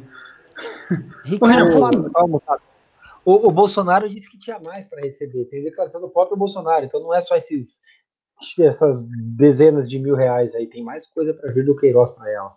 Já se antecipou. Posso só ler aleatoriamente aqui um dos tweets mais engraçados que eu já vi hoje? É, o Olavo de Carvalho tweetou há três horas. É, acabei de ver no Panômetro, inclusive panômetro.com, quem quiser. A escolha é clara: Bolsonaro ou o crime organizado, não há terceira hipótese. Hum, eu acho que faz bastante sentido. Bolsonaro ou o crime organizado. Tipo... Mas, eu, mas eu acho que tem ponto, porque é o seguinte, para eles não deve existir oposição. Então você pode escolher dois times. O time do Bolsonaro ou o time da milícia, que também tá com o Bolsonaro. Então, de certa forma, você. você né, é, é, Lembre-se que o Bolsonaro tem essa dialética, é a estratégia das tesouras. Você pode ir com o Chagas Bola de um lado, com o Queiroz, ou você pode ir com o próprio Jair Colavo, entendeu? E na verdade é um teatro entre os dois. Ó, Abre o olho, tu acabou de tomar o um nó do nosso cara, professor. Mas, mas, aí que tá, cara. Crime organizado é quando há o conluio de pessoas para a prática de um crime. Quando você tem ali um, um chefe, aí uma pessoa responsável pela captação do dinheiro e outras pessoas lotadas para dar o dinheiro, a gente tem uma formação de quadrilha. A gente tem um crime organizado. Então era o crime organizado ou o crime organizado. Será que o, o, que o Olavo quis dizer que o crime do Bolsonaro é desorganizado, porque é tudo, tudo uma bagunça ali, todo mundo paga conta de tudo? Né? o Bolsonaro, matou. Bolsonaro tem uma, uma quadrilha de crime desorganizado. Cara, e, e assim, ó, é, é, bizarro, porque o Bolsonaro é tão incompetente, mas tão incompetente, que até para ser criminoso ele é incompetente. É, não existe ali, por exemplo, um, um cérebro central para organizar uma relação criminosa. Não, é simplesmente um bando de débil mental querendo levar vantagem, fazendo várias práticas. Eu vi, por exemplo, esses dias uma manchete que os, dos bolsonaristas que estariam financiando as manifestações antidemocráticas, o que, que eles faziam? Eles contratavam uma empresa interposta com, com a verba do gabinete, davam para essa empresa, essa empresa financiava as manifestações. Então, assim, são velhas, são práticas espuras, que são criminosas também, que são ilícitas, e eles fazem aquilo assim, tipo, não tem nenhum. Até para isso eles são burros, eles são preguiçosos para pensar, até para roubar. Eles são, são, assim, o pior tipo de coisa possível não, não dá para mensurar. E eles ficam, ah, mas o outro também fez. Ah, não, mas a, a rachadinha é banal. Não há crime banal. Para mim, crime é crime. Quem cometeu crime tem que ser preso e ponto. Crime é crime. Se o cara ele, ele roubou uh, um celular, ou se o cara roubou a República, ele é um bandido e ele tem que pagar por isso. Olha, eu, eu acabei de passar aqui para a equipe de produção, parece que houve mais um vídeo de apoiamento ao Chagas Bola, é importante colocar no ar aqui, tá? Vamos ver. Fala galera, meu nome é Alberto Ramos, estou aqui com Bola, é, apoiando ele nessas eleições, beleza? Ele veio para abraçar a nossa causa aí do Jiu-Jitsu, está junto com a nossa comunidade, então eu venho, através desse vídeo aí, pedir o apoio de todo mundo nessas eleições, vote 20 mil, Os. Chagas Bola, os. Os. Qual é a causa Os. Qual é a causa do jiu-jitsu? Os Chagas Bola! Qual, qual a causa do jiu-jitsu, velho? Sério, tipo, qual a causa? É te deixar é, tipo, imobilizado. Mano, é, é, você, é você pega um tapume e. Mano, você pega um tapume e rola no chão, foda-se, velho. Tipo, qual é a sua causa, velho? Qual é a causa de jiu-jitsu, velho? Pô, cara, sei lá, é te mobilizar. Causa, é, te, é, te dar um, é te dar um triângulo. É porque, porra, você, você pensa, ah, eu, é, minha causa é o ciclismo. Então, beleza, você depende do poder público, você é realmente ali pode ser ativista, mas jiu-jitsu, a causa, velho. É, que atuação política maluca, né? Eu vi. Tinha que deixar a bola. pegar uma bolsa para botar aquelas calças ridículas que você usa, com aquele macacão de borá, né, Ravel? Foi maravilhoso. E nada contra a turma do jiu-jitsu, gosto muito da jiu-jitsu. É, mas é que, por exemplo, o, o, Chagas Bola agora tá, tá contando com o apoio do Gil. Me parece que, porra, ele, ele vem forte. Vem forte. Eu não gosto muito de jiu-jitsu, não. Acho muito heterotop, velho. Muito, né? Aqueles caras com, a, com a orelhinha assim, eu só não gosto. Eu conheço um deputado que faz isso, mas viu, é. Ah, é verdade, um, um que posta foto de regata e bermuda de surf, velho. Não, sério. Não. o Arthur é o cara mais heterotop que eu conheço na minha Agora, vida. Assim, você sabe me explicar por que o Chagas Bola chama bola? Ô, Rubinho, uh, tem certas perguntas que são inconvenientes. Eu não gostaria de colocar o patrocinador do programa numa situação onde ele não se sentiria confortável em ser exposto aqui, tá? Chagas, é bola! Ele não é gordo, ele não é, ele não é redondo para ser uma bola, então. É porque ele vai acabar com a bolada da corrupção? Não sei. Fica, não sei. fica a pergunta pra galera dos pimbas aí, vambora, né? Vamos lá, vamos lá, vamos ler mais pimba aqui para vocês. Vamos lá, tem bastante, hein? Tem bastante, mas de valor pequeno. Vamos lá. Tô chato hoje.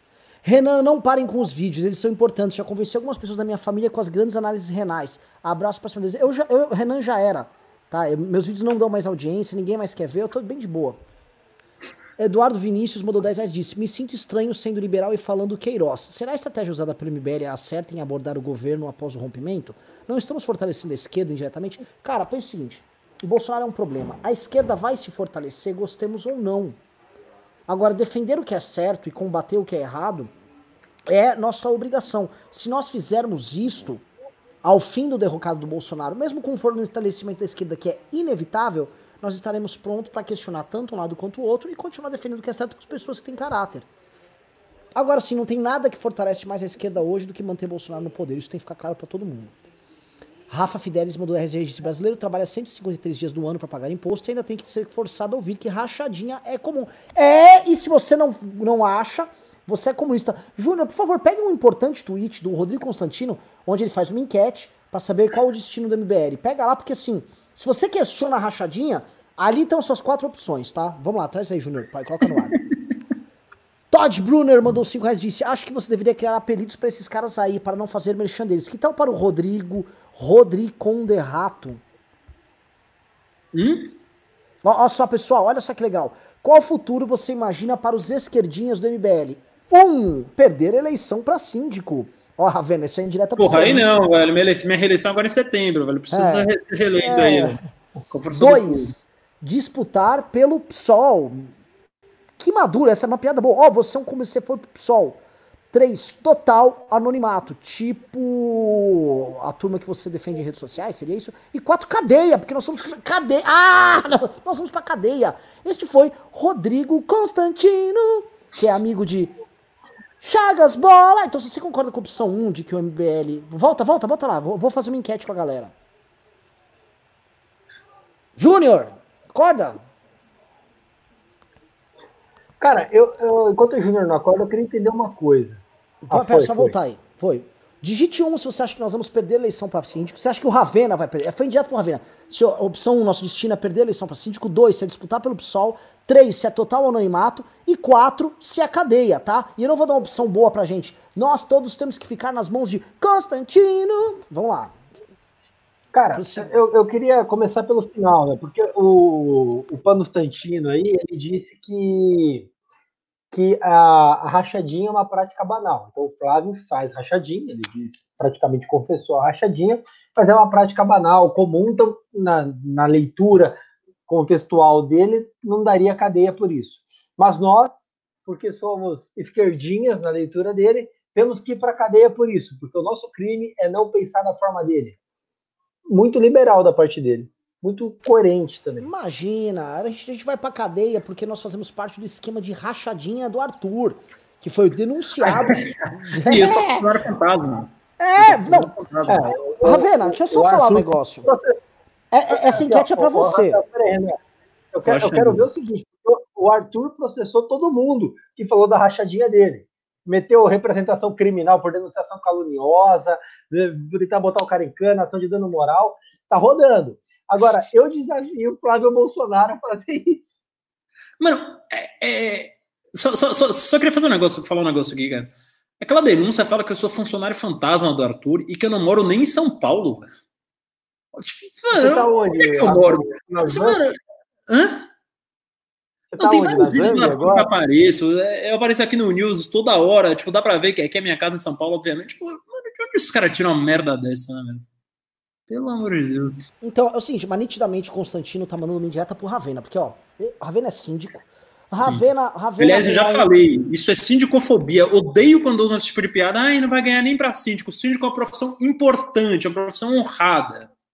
O síndico é, é o vereador dessa pequena comunidade chamada condomínio.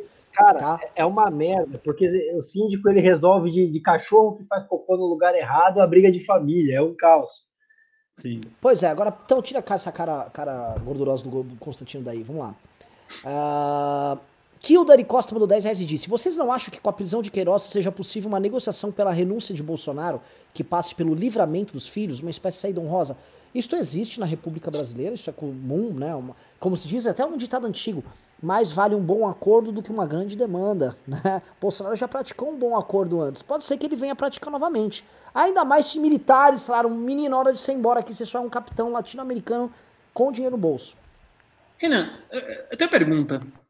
O Lula, é, ele foi preso, tal, o Bolsonaro aí, ao que tudo indica, vai ser o segundo ex-presidente preso. E o Lula foi preso por dois crimes muito específicos, né? Lavagem de dinheiro lá no caso do uh, triplex do Guarujá e uh, o sítio lá de Atibaia, né? Você acha que o Bolsonaro é mais criminoso que o Lula? Quer dizer, será que vão vir aqui crimes que provem que ele roubou mais que o Lula, que a quantia foi maior? Porque só no Queiroz já acharam ali 4 milhões de reais, né? Que já dá para comprar ali o prédio inteiro do, do Guarujá. Será que o Bolsonaro é mais bandido que o Lula? Você claramente está a serviço de uma organização criminosa, como bem delatado pelo nosso professor Olavo de Carvalho, porque o Olavo disse que rachadinha é pequeno, o Lula roubou 6 trilhões e Sim. os mandou para o Partido Comunista Chinês arrancar o órgão de 90 mil presidiários chineses, algo que, de acordo com o professor Olavo de Carvalho, escandalizaria Stalin e Hitler. Tudo isso orquestrado pelo Lula. 6 trilhões de reais. Então, vamos, vamos com calma. Razão e proporção. Tá? pode rachar, pode rachar. Chagas bola. Traxis mandou 5 reais e disse: Chagas bola 2000. Opa, o que, que temos aí? quando acabar a gente, vai lá na Jovem Pan. Vamos lá, Augusto Nunes, Zé Maria, eu sempre esqueço o Fiuza, eu esqueço o outro nome também. Hein? Vitor, desculpa aí, Vitor Brau, desculpa aí, falta de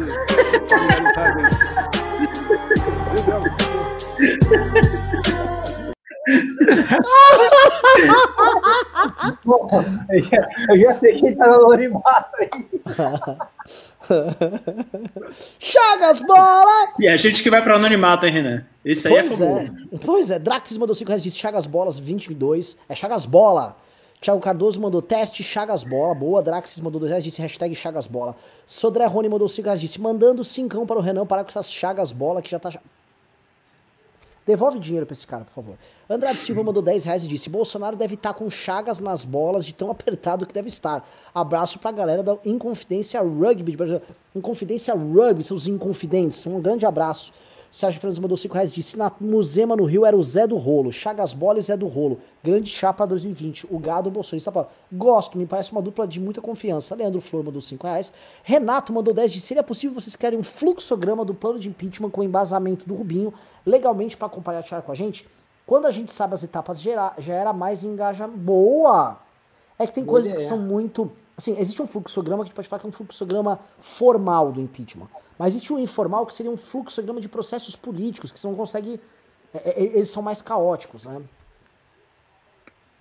Matheus Marques mandou 5 reais disse: Qual hoje é a alternativa mais fácil para a saída do presidente? Impeachment, infração comum ou cassação? Manda um abraço para o MBL de São João do Meriti, grande MBL de São João do Meriti. Eu vou falar para você, é, olha, eu acho o, o caminho mais fácil hoje, para mim, é a infração comum, a denúncia crime contra ele sendo votado na Câmara, que eu acho que sai mais rápido. E eu tô vendo o, o, o grande Aras um pouquinho mais soltinho ali, tomou muita pressão do MP.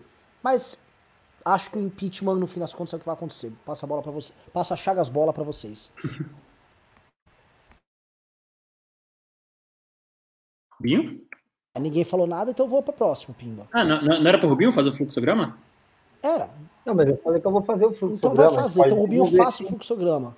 User 42 mandou 2 falei... disse, Pebe de pimba com amor. Eu vou pedir, pessoal, deixa eu pedir um pimba com amor.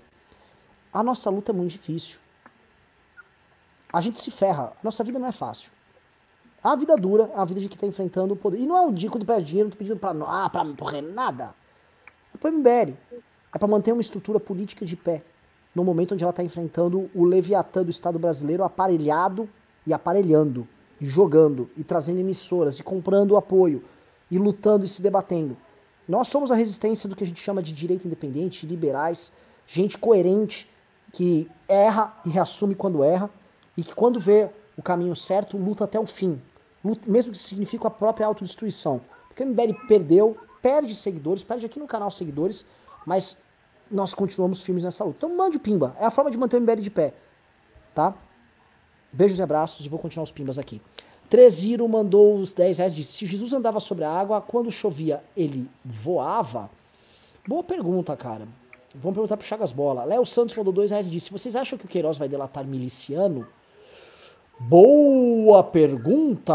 É complicado. O André Asa falou, né? Olha, em organizações criminosas, delatar não acontece. Só que estamos falando de algo sui generis, porque o Bolsonaro é o primeiro a, a, a descumprir essa regra. O Bolsonaro é o cara que abandona o parceiro. Entendeu? Quando o Bolsonaro quebra essa regra, aí a regra não vale mais, né, pessoal?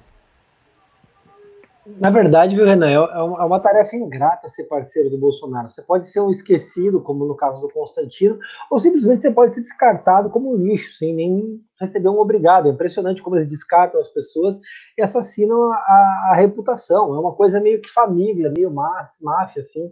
Não há gratidão, não há respeito. Eu acho meio triste.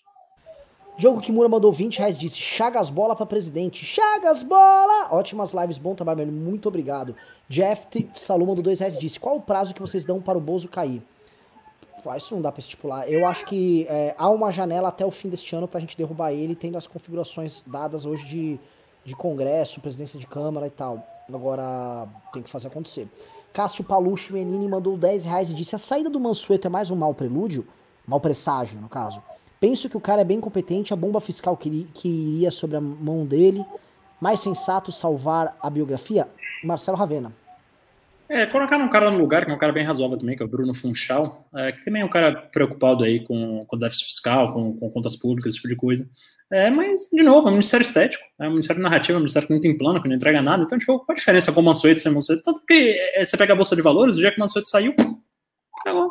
Porque todo mundo sabe que esse ministério vai sair nada, não vai fazer nada. Então. E se colocasse o Chagas Bola no lugar? Aí pode ser, aí pode ser. Até porque o cara era policial militar e conseguiu juntar 400 mil reais em dinheiro vivo ainda, né? Então, cash. Então, é, é acho, que, acho que é um cara competente ali. Acho que podia ficar ali no lugar do Manfredo, sim. Chagas, bola! Todd Brunner mandou 5 reais de Sérgio M. fez de tudo para proteger. A Sérgio Moro fez de tudo para proteger a Lava Jato. Abandonar o governo foi sua última ação e opção contra a corrupção.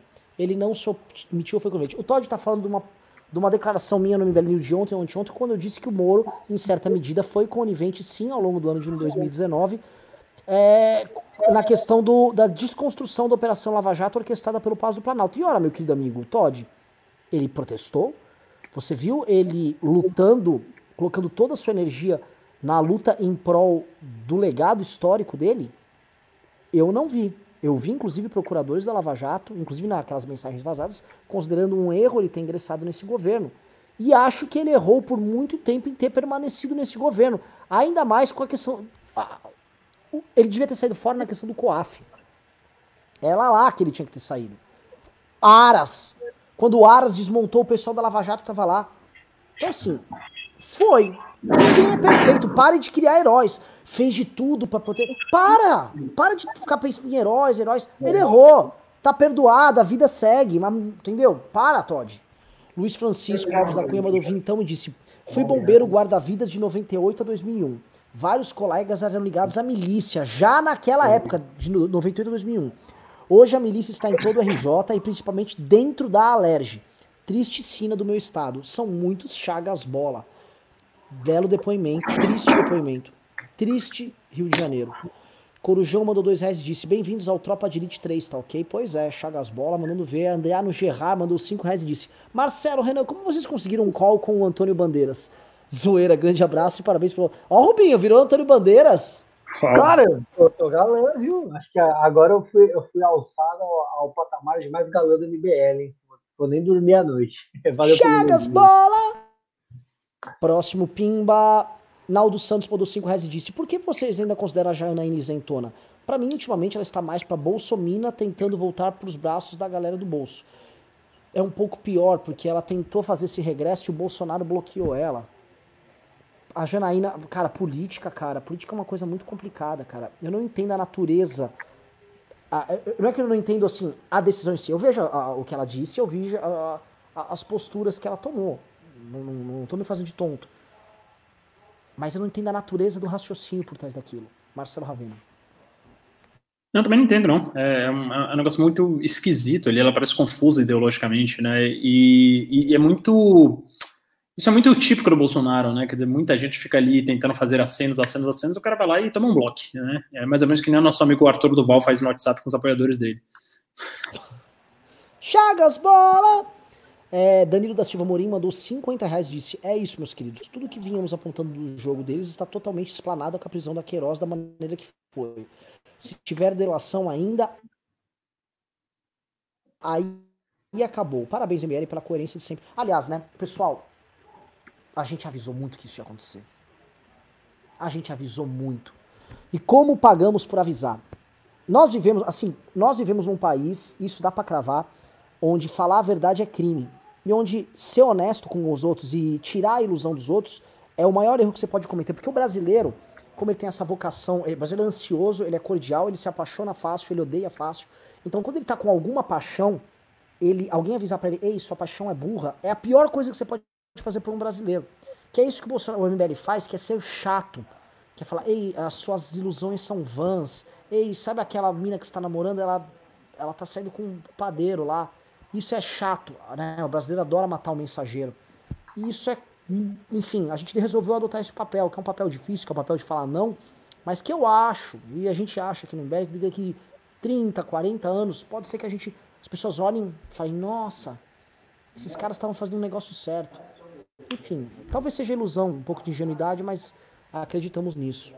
Corujão mandou 5 reais, disse tirar o Bozo é questão solidária, sanitária e econômica. Maravilhoso. André Frankas mandou 10 reais, disse Queiroz deletando pode derrubar Bolsonaro ou só afetaria o filho dele? Politicamente afeta muito Bolsonaro. É isso. Juridicamente não necessariamente, mas não precisa afetar. Jack Ludwiger mandou dois reais e disse: Renan, enviei ontem mesmo pro Lúcio Big, aguarda. Opa, tô aguardando. Henrique mandou cinco reais e disse: Collor não sofreu impeachment. Renunciou. Renunciou porque o impeachment já estava dado. Anderley Pastelo mandou 5 reais e disse: Notaram que não está subindo nenhuma hashtag do Twitter da Robosada? Silêncio na floresta preocupante. É lógico, mas eu nem acho que eles estão só com medo. Medo conta. Passo para vocês aqui. Eu acho que eles estão hoje em rebelião com o Bolsonaro. Eles vão ficar defendendo porque se o Bolsonaro deixou, entregou eles a, a, na mão do, das hienas.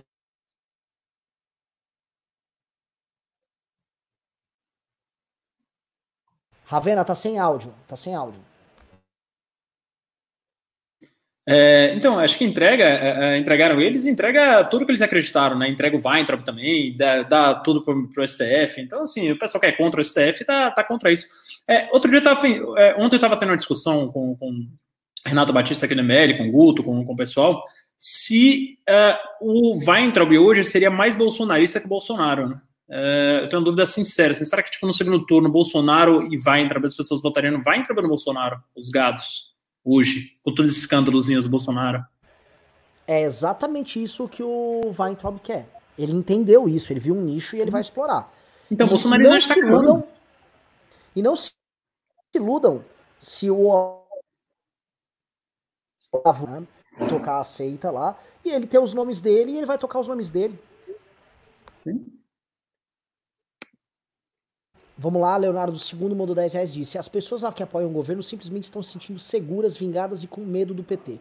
Os mais jovens querem defender a escolha por orgulho, pois nunca foram politizados de fato. Hum, as pesquisas não demonstram exatamente isso. Estou com o rei das pesquisas Ravena para falar o seguinte: como você acha que isso vem afetando gerações, classes sociais e regiões do Brasil? Ah, o derretimento do Bolsonaro, você fala?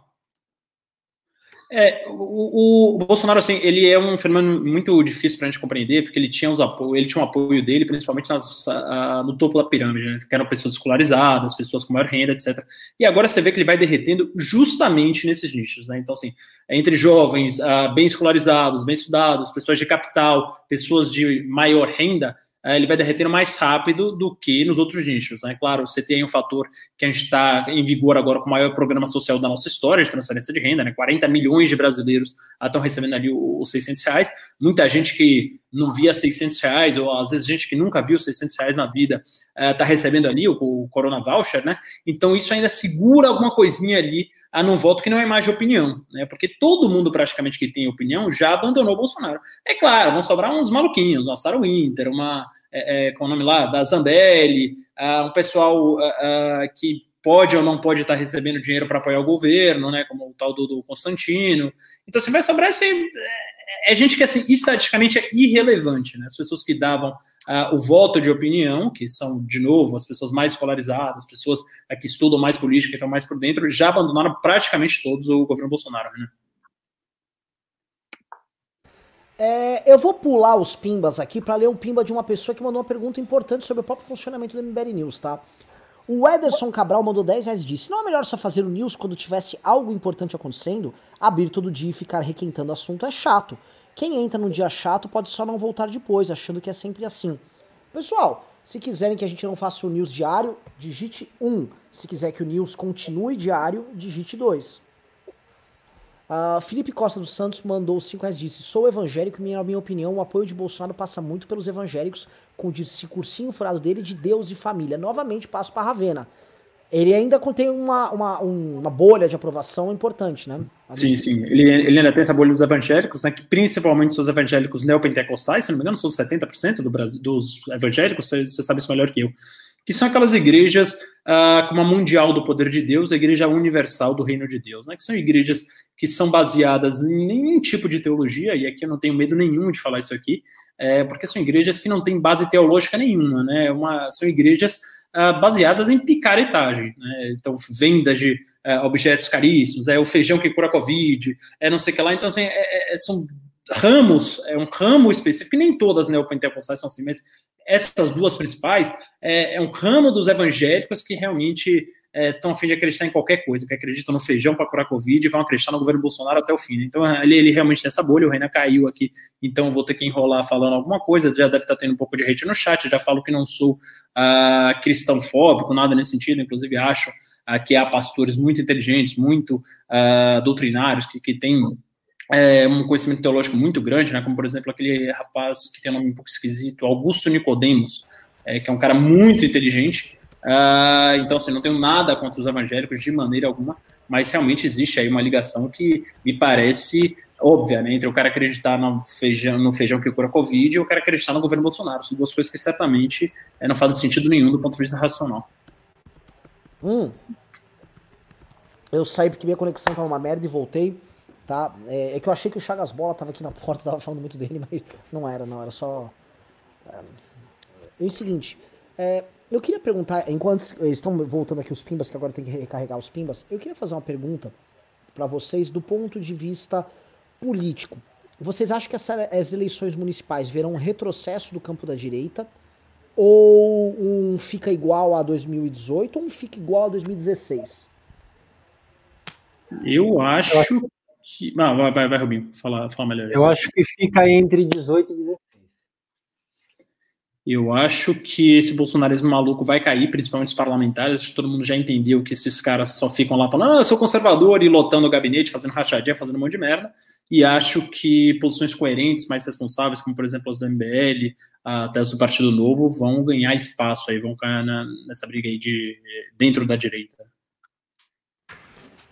E o Novo, quando. É, o Ravena, que você é aqui é do Partido Novo, né, hum. o João Amoedo vem sendo muito importante hoje, inclusive na construção de uma oposição, mas ainda temos parlamentar lá claudicando, né? Pra Cara, caralho, pode, é, eu vi parlamentar, esses até amigos nossos, hein, gente que eu admiro. Ó, oh, o Guedes está com grandes planos. Cara. É, é que assim, falta. O, o Novo tem a grande vantagem de ter pessoas de fora da política, mas tem isso como desvantagem também. Tem muita gente ainda no partido que não tem uma leitura política clara, né? Não tem uma leitura política precisa. Então, é, fica achando que, putz, é, um governo como esse, um governo autoritário, um governo de merda, um governo que mata a todos os dias, é, ele pode ser elogiado por uma eventual micro coisinha boa que o Ministério da Fazenda esteja é, fazendo, né? Então é um, uma falta de leitura política de, de, algumas pessoas, infelizmente. E esses mesmos que elogiam isso nesse governo. Peraí, rapidão, só pegar o delivery ali que chegou. Um segundo. Então, ó, então enquanto eles estão fora, me põe aí na tela cheia que eu vou ficar me achando aqui. Chagas, bola! Tá? Que tá, vou ficar vazio, vou ficar falando pra ninguém aqui. O seguinte, eu acho ficar vendo vantagem, micro vantagens. Olha, o Tarcísio fez oito.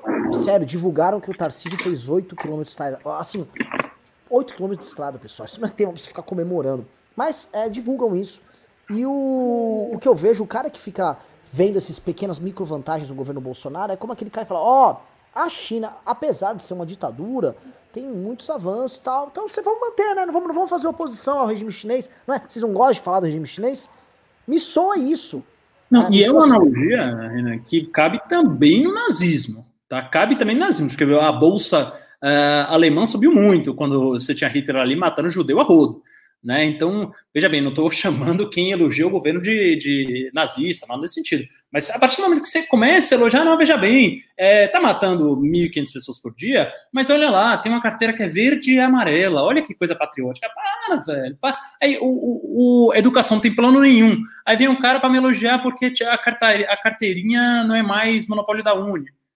É, tá bom, beleza, tem que tirar o monopólio da Uni, mas, mano, foda-se isso, velho. Foda-se, isso vai mudar o quê? Mudar quer? Você quer o pior, Ravena? a Uni estava acabada. A gente disputou ali com a Uni as ruas em 2015, 2016, demos, demos baile na Uni. Uhum. A Uni estava hoje comemorando. Tiramos o Weintraub e podemos tirar. Lógico que eles não tiraram o Weintraub nenhum. Mas hoje o cara da Uni pode virar para a base dele e falar: olha, nós combatemos esse ministro de educação fascista aí do Bolsonaro. E que, quem, quem somos nós para discordar da Uni aqui, né? Ou seja, eles deram causa para a Uni, a Uni está comemorando coisa. A Uni, no governo Temer, um governo eivado de corrupção, eivado de vários, vários problemas que hoje o Bolsonaro repete, eles não tinham que falar do Mendonça. Tentavam falar, não colava. O Mendonça foi um bom ministro. Me põe um Weintraub lá, a Uni, a Uni ressurge das cinzas. Foda, então, vou lá. Não, não, não, então assim, É, só para complementar esse, esse, raciocínio, porque estou vendo aqui muita gente no chat falando, ah, o novo é aliado, não sei o que lá, o novo é aliado, óbvio, sou filiado ao partido e tal, mas é, acho que tem um pouco de. É, é, é, só isso, acho que tem um pouco de imaturidade política de algumas pessoas que chegaram lá, que é normal, a pessoa chega não, não entende o jogo inteiro, né? Então não dá é, para ficar mais elogiando um governo desse, né? Então, assim, todos que são mais próximos, eu falo, cara, para de elogiar esse governo que tá feio, né? É, muita gente, outro dia, o pessoal veio me perguntar é, quais vocês acham que são as vantagens do governo Bolsonaro? Eu falei, cara, não vou mais falar de vantagens do governo Bolsonaro. Eu sou definitivamente oposição. Não vou ficar mais falando, ah, a carteira verde amarela tirou a, a, a, o monopólio da, da carteirinha da Uni. Cara, não tem plano nenhum para educação. Aí o cara vem me comemorar que a carteirinha da Uni não é mais monopólio. Não tem plano nenhum. A gente está um ano e meio sem ministro da Educação e agora a gente está de fato sem ministro da Educação. Aí não, mas a gente tem que olhar as coisas boas. O tal do, do plano lá, como era? Nem lembro lá o nome do plano. Algum desses nomes marqueteiros do, do Ministério da Educação nem saiu do papel, que era de colocar iniciativa privada, não sei o que lá. Fez porra nenhuma. Seu governo é uma merda, velho. É o, o governo mais incompetente que eu já vi na minha vida, bicho. Ô, Ravena, Olha... só me permite discordar, tá? Eu acho que é melhor agora ser ministro da Educação do que com o Weintraub, porque aquilo lá é um completo incompetente. Então é melhor nada do que ele. É verdade, é verdade. Pessoal, eu tomei três tacinhas de vinho, eu tô completamente chapado. Queria falar isso. Vamos ver, vamos conduzir live pra tomar um cinco. É, nossa, três taças, só, um, só uma fraqueza humana. Falei, é um viado, vi, não é viril, porra. É, Ana Paula Terra mandou 5 reais e disse hashtag Chagasbola. Diego mandou 10 euros e disse: Para de chorar, Renan, pelo amor de Deus, toma aí. Muito bom, MBL Jogo. Tá muito bom, maravilhoso. Léo Santos mandou 50 reais. Disse: Se eu fosse o Bolsonaro, chutaria a barraca, admitiria proteger Queiroz, dava uma anistia genérica para levar a mulher dele da prisão e o discurso básico seria: ou eu ou o comunismo. Quais as chances reais disso acontecer? O Olavo. É, o Léo Santos repetiu exatamente a estratégia que o Olavo tá adotando. É tipo, é, tem ladrão mesmo, mas o que, que é isso aqui, pô? O Lula mandou 6 trilhões lá pra. Puta tática. E vai ter otário disposto a cair. Paula Belmonte Cata. Oh, que... Rubinho no céu, olha o nome da. Olha o nome desta pimbeira. Cata Paula Preta. Belmonte Cata Preta, delatora. Disse pimba pro Henrique. Rubinho do céu, o que, que seu filho anda fazendo? Seu filho anda conversando com advogados delatores, é isso? Já, já é um jurisconsulto aí organizando delação, olha só. É, tá com Queiroz. Gata Tuta mandou cinquentão e disse: Esse pimba é para dizer que o Henrique é lindinho. Parabéns, Rubinho. Obrigado. Mas meter uma oração subordinada no Pimba, isso tem que ser respeitado. E para dar uma bronca no Renan, porque a cadelinha é muito fofa. Horrorosa uma ova. Mentira, a Martina é feia demais. Ela tem aquela glândula de terrier que cheira mal. Então ela, ela é feia. Eu peguei ela da rua, cheira mal mesmo. Mas fazer o quê? Na vida, a vida é isso, né? O, o Renan, não é todo mundo que nasceu para chagas bola. Renan ele não posta, mas ele é um puta de um cachorreiro. Ele adora cachorro, tem vários bichinhos na casa dele. É, pois é, eu sou cachorreiro, portanto que a Martina aí. Rodolfo Massaro mandou 20 reais e disse: O Carlos Andreasa disse que não acreditar muito em uma delação do Queiroz, pois isso não funcionaria muito bem na lógica de uma organização criminosa de milícia, que é diferente da política. Falem sobre isso. Pois é, Rodolfo, como nós abordamos antes, é, o primeiro a descumprir a ética entre bandidos é o próprio Jair Bolsonaro, que trata aliados de forma descartável. E aí, ao quebrar a própria regra dos bandidos, o Bolsonaro permite que vire um cada um por si que na prática não é o que vem acontecendo com todo o grupo político desde que ele chegou ao poder? Pergunto para os colegas aqui.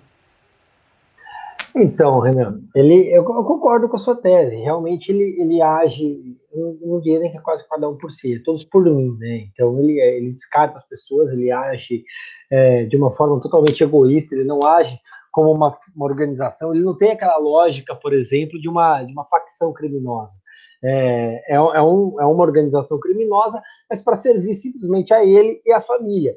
E aí é, é, engraçado porque quando a gente fala de família, lembra muito uma máfia italiana. Mas aí quem fazia parte da família, eles havia um respeito entre eles. E na máfia bolsonarista, não. É simplesmente a família sanguínea e o restante são peças descartáveis, não há um grande apreço. Até o, o próprio Negão, que parece ali ser alguém próximo, se precisar, eles simplesmente cortam a cabeça. Renan, tô me lembrando aqui que a MP da, da carteirinha da Uni caducou. Então não tem nem isso. Era, era o grande trunfo do Ministério da Educação. Você está sendo, você tá sendo leviano, Marcelo Ravena. Um homem tão é. inteligente, um homem com uma capacidade, assim, talvez o maior, muito provavelmente o maior QI do MBL. Tá? Vocês, sim, sim, eu vou falar aqui o um negócio. O Ravena passou no Mensa. Só tô falando. Joguei aqui. É, é QI alto. Agora, desculpe, terei que. Leviandade, você sabia que o, o senhor Abraham Weitraub, hoje homem indicado para o Banco Mundial, tá? É, o nosso grande ministro patriota conservador cristão, ele lançou um programa de primeira leitura com um boneco gigante, onde ele falava que para resolver o problema do analfabetismo, você ia fazer que os pais contassem histórias para criança e lançou esse grande programa. Este foi o grande programa que ele levou a cabo ali no seu ministério. Não sabemos se pais estão contando histórias para as crianças, mas ele avisou: enquanto a esquerda tenta mudar o sexo das crianças, estou fazendo aqui que o pai conte a história do Peter Pan, conte a história, sei lá, do, do João e o pé de feijão, e as crianças, misteriosamente no Brasil, estão inteligentíssimas. Caso você não saiba, as crianças brasileiras estão liderando testes mundiais no PISA. Um, eu vi um garoto, inclusive um garoto numa favela, acabou de descobrir a cura do, da AIDS agora. Coisa eu percebi que no mês também está aumentando muito agora, né? As entradas. De depois do programa. É, então, é, é. não seja leviano. Só tô pedindo isso, sabe? Porque como eu sei que você está sendo leviano, você está tá brincando aqui com coisa séria. Eu, Cara... eu coloco meu filho para ver notícia, para ouvir história todo dia. Eu ligo a CNN ele fica ouvindo história de um presidente corrupto. Ah, é? Essa foi boa, é. Rubinho. É, você podia ouvir historinhas do, do, do, do Caio Coppola também. Aliás, vou fazer uma pergunta para vocês. Eu nunca mais ouvi falar do Caio Coppola. Perdeu, ah, perdeu. Ah, cara, depois daquele do engasgo, velho. Aquele do engasgo é foda. O cara falou, não, mas veja bem, é, morre, morrem 5 mil pessoas engasgadas nos Estados Unidos, o Covid só matou 2 mil, por que você vai proibir as pessoas de comerem? Quer dizer, o Covid já mata hoje, cadê? Eu tô, tô até... É, 50 mil, aberta aqui. Não, o Covid já matou 460 mil. Né?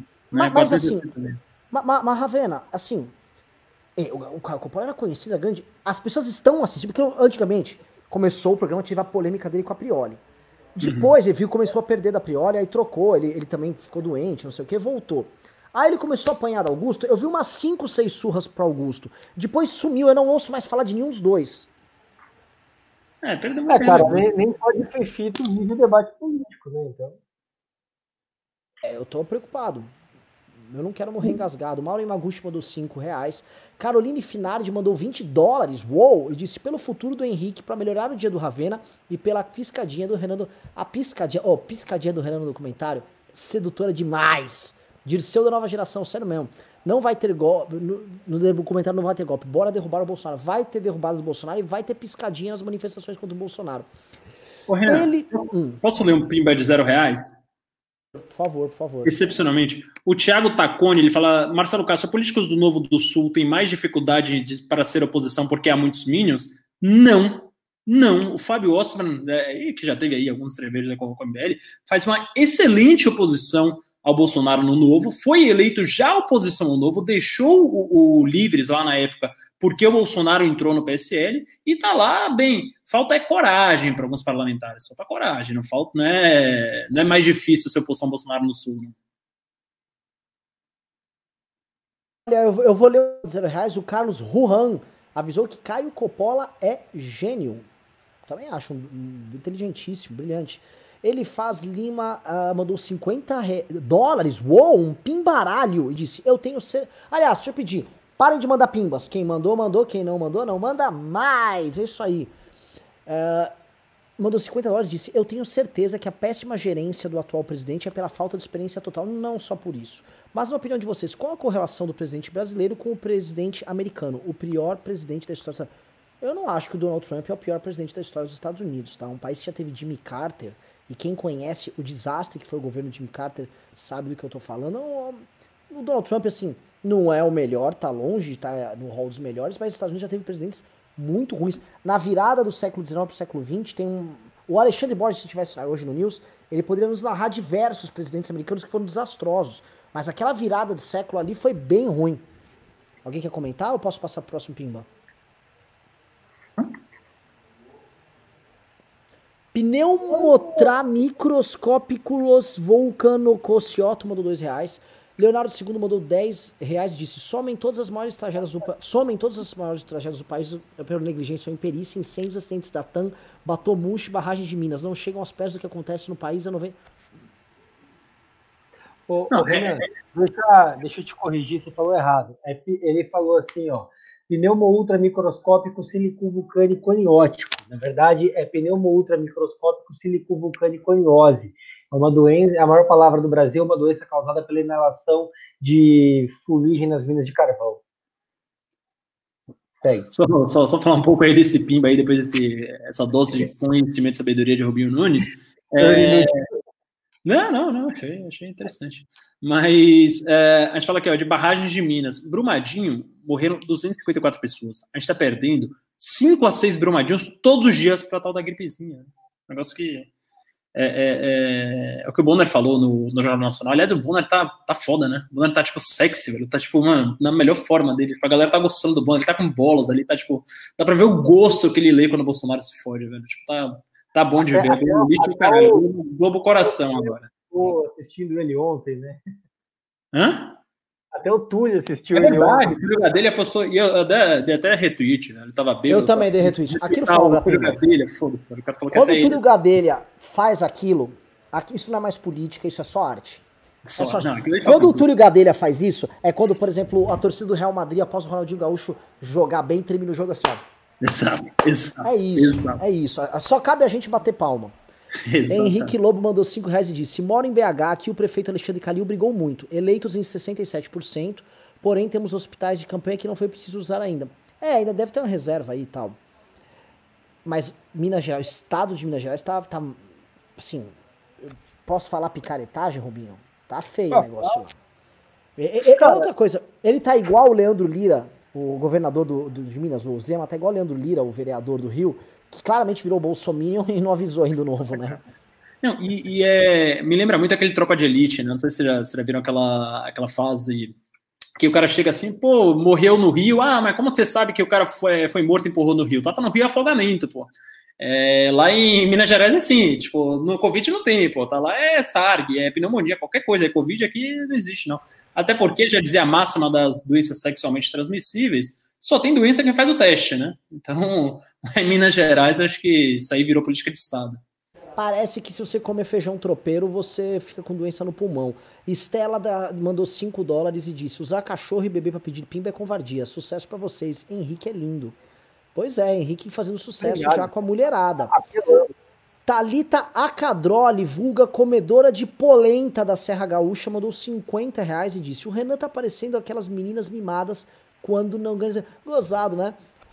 Agora, ô, dona Talita, foi só eu revelar que a senhora come polenta aos montes, uma porcona comedora de polenta, a senhora me xinga. Tudo bem. Pode, pode, pode xingar aí, a gente não liga. Jack Ludviga Ryan mandou dois reais e disse: Já viram isso? www.frenteforabolsonaro.com www.frenteforabolsonaro Vou ver agora, vamos lá. www.frente fora bolsonaro.com. Ô, Júnior, põe no ar, vamos ver se tem alguma coisa disso aí. Vê, vê, uma frente vermelha. O site já começou bem. Blá, blá, blá. Bolsonaro é o maior inimigo da democracia não esconde que é tornar ditador. Que é blá, blá, blá, blá. O Brasil não pode mais esperar. Fora Bolsonaro, a votação do impeachment já. É o seguinte. É um site com todos os tiques e toda a linguagem política do campo da esquerda. Parabéns, a esquerda tem que se mobilizar pelo impeachment. Nós o faremos de outra maneira. Obrigado. M. Matsumoto mandou 610 ienes japoneses e disse: essencial uma lei que exclua perpetuamente políticos corruptos e criminosos de cargos públicos da política. Sem isso, nada irá mudar no Brasil. Existe a lei da ficha limpa, mas. São oito anos. Algum... É, são oito anos. São oito anos. Natácia Aí. Miller, a nossa grande agente soviética, mandou 5 reais e disse: Constantino se transformou num bovino imaturo que nos lembra as pessoas que defendiam Lula. Ah, mas isso é normal, todos fazem, vocês perseguem poder. Olha, como seu Pimba seria válido se você não fosse um agente soviético, como disse o Olavo de Carvalho, quem não tá com o Bolsonaro tá com, enfim, quadrilha soviética tal. Natácia, o Constantino é muito triste o que ele tá fazendo, mas já não é mais triste, passou a ser engraçado, então foda-se. Arthur Todorov mandou 8 reais e disse: MBL na cadeia. Pois é. E se o Constantino disse isso, Giju disse isso, quem somos nós para discordar? Ju Parelli mandou 2 dólares, muito obrigado. Thiago Miranda, novo membro, muito obrigado. Marcelo Ca... Mar... Ravena mandou 10 reais. Disse, ah, doei, coloca... velho. Doei, doei, porque eu quero ver aquele vídeo de novo, ele tá muito bom. Ah, então coloca aí, ô Júnior. Coloca de novo o vídeo do Bolsonaro esquecendo do Se Consta. Quando acabar a gente, vai lá na Jovem Pan. Vamos lá, Augusto Nunes, Zé Maria. Eu sempre esqueço o Fiuza, eu esqueço o outro nome também. Hein? Vitor, desculpa aí, Vitor Brown, desculpa aí, falta de, de familiaridade aí. Belo?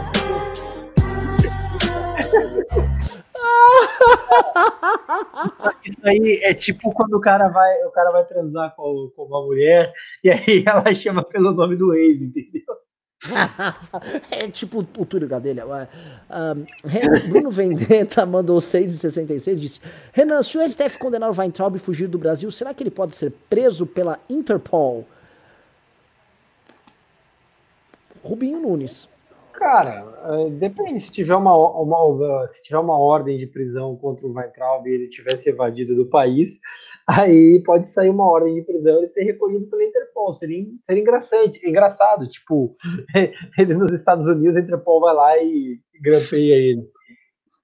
Eu acho que seria, seria, seria um fim justo para esse feliz, entendeu? Eu, eu, particularmente, eu acho o Weintraub uma escrotice tremenda. Jack só vai chamar ele de Vitor Brown agora, foda-se. Vitor Brown, é verdade. Jack Ludwig Ryan mandou dois reais disse: Renan, certamente você não viu a live Moro versus Vila ontem. Não vi. Por quê? O que aconteceu? Rogério dos Santos mandou dois reais disse Kim pra presidente. Uh, Sodré Rony mandou cinco reais disse Chagas bola é minhas bolas. Eu quero é queda do mito. Renato mandou dois reais e disse: Valeu pelo fluxo, joga no Insta que compartilhamos. Kim, Rubinho é com você, falar com o Memeiro. Bruno Seneguini mandou dois reais e disse: Ravena, faz um Twitter, a guerra política. Como assim? Twitter. Ele tem um belo Twitter. Porra, você. Ô, Bruno, foi. Sou, fe... sou rude, diria. É arroba Marcelo Castro PT de Twitter. Foi uma gafe imperdoável. Sodré Rony mandou corri... corrigindo bolas. É, Eduardo Pereira mandou 5 reais. Diz: Estaria Janaína querendo cooptar o gado para se lançar presidente em 20 na eleição suplementar? Xadrez 4D. É, acho que o Weintraub ganha essa, mano. Velho, eu, eu acho, que, é, acho que ele ganha, mano, a eleição. E é capaz, assim, o Weintraub é tão mané, assim, é tão malandro, que é capaz dele ele se esfaquear em casa e falar, eu também, eu sangrei por vocês também, ó, tem uma faca aqui, ó. Eu imagino é, o governo isso. dele vai ser prender o STF, né? Lá na campanha.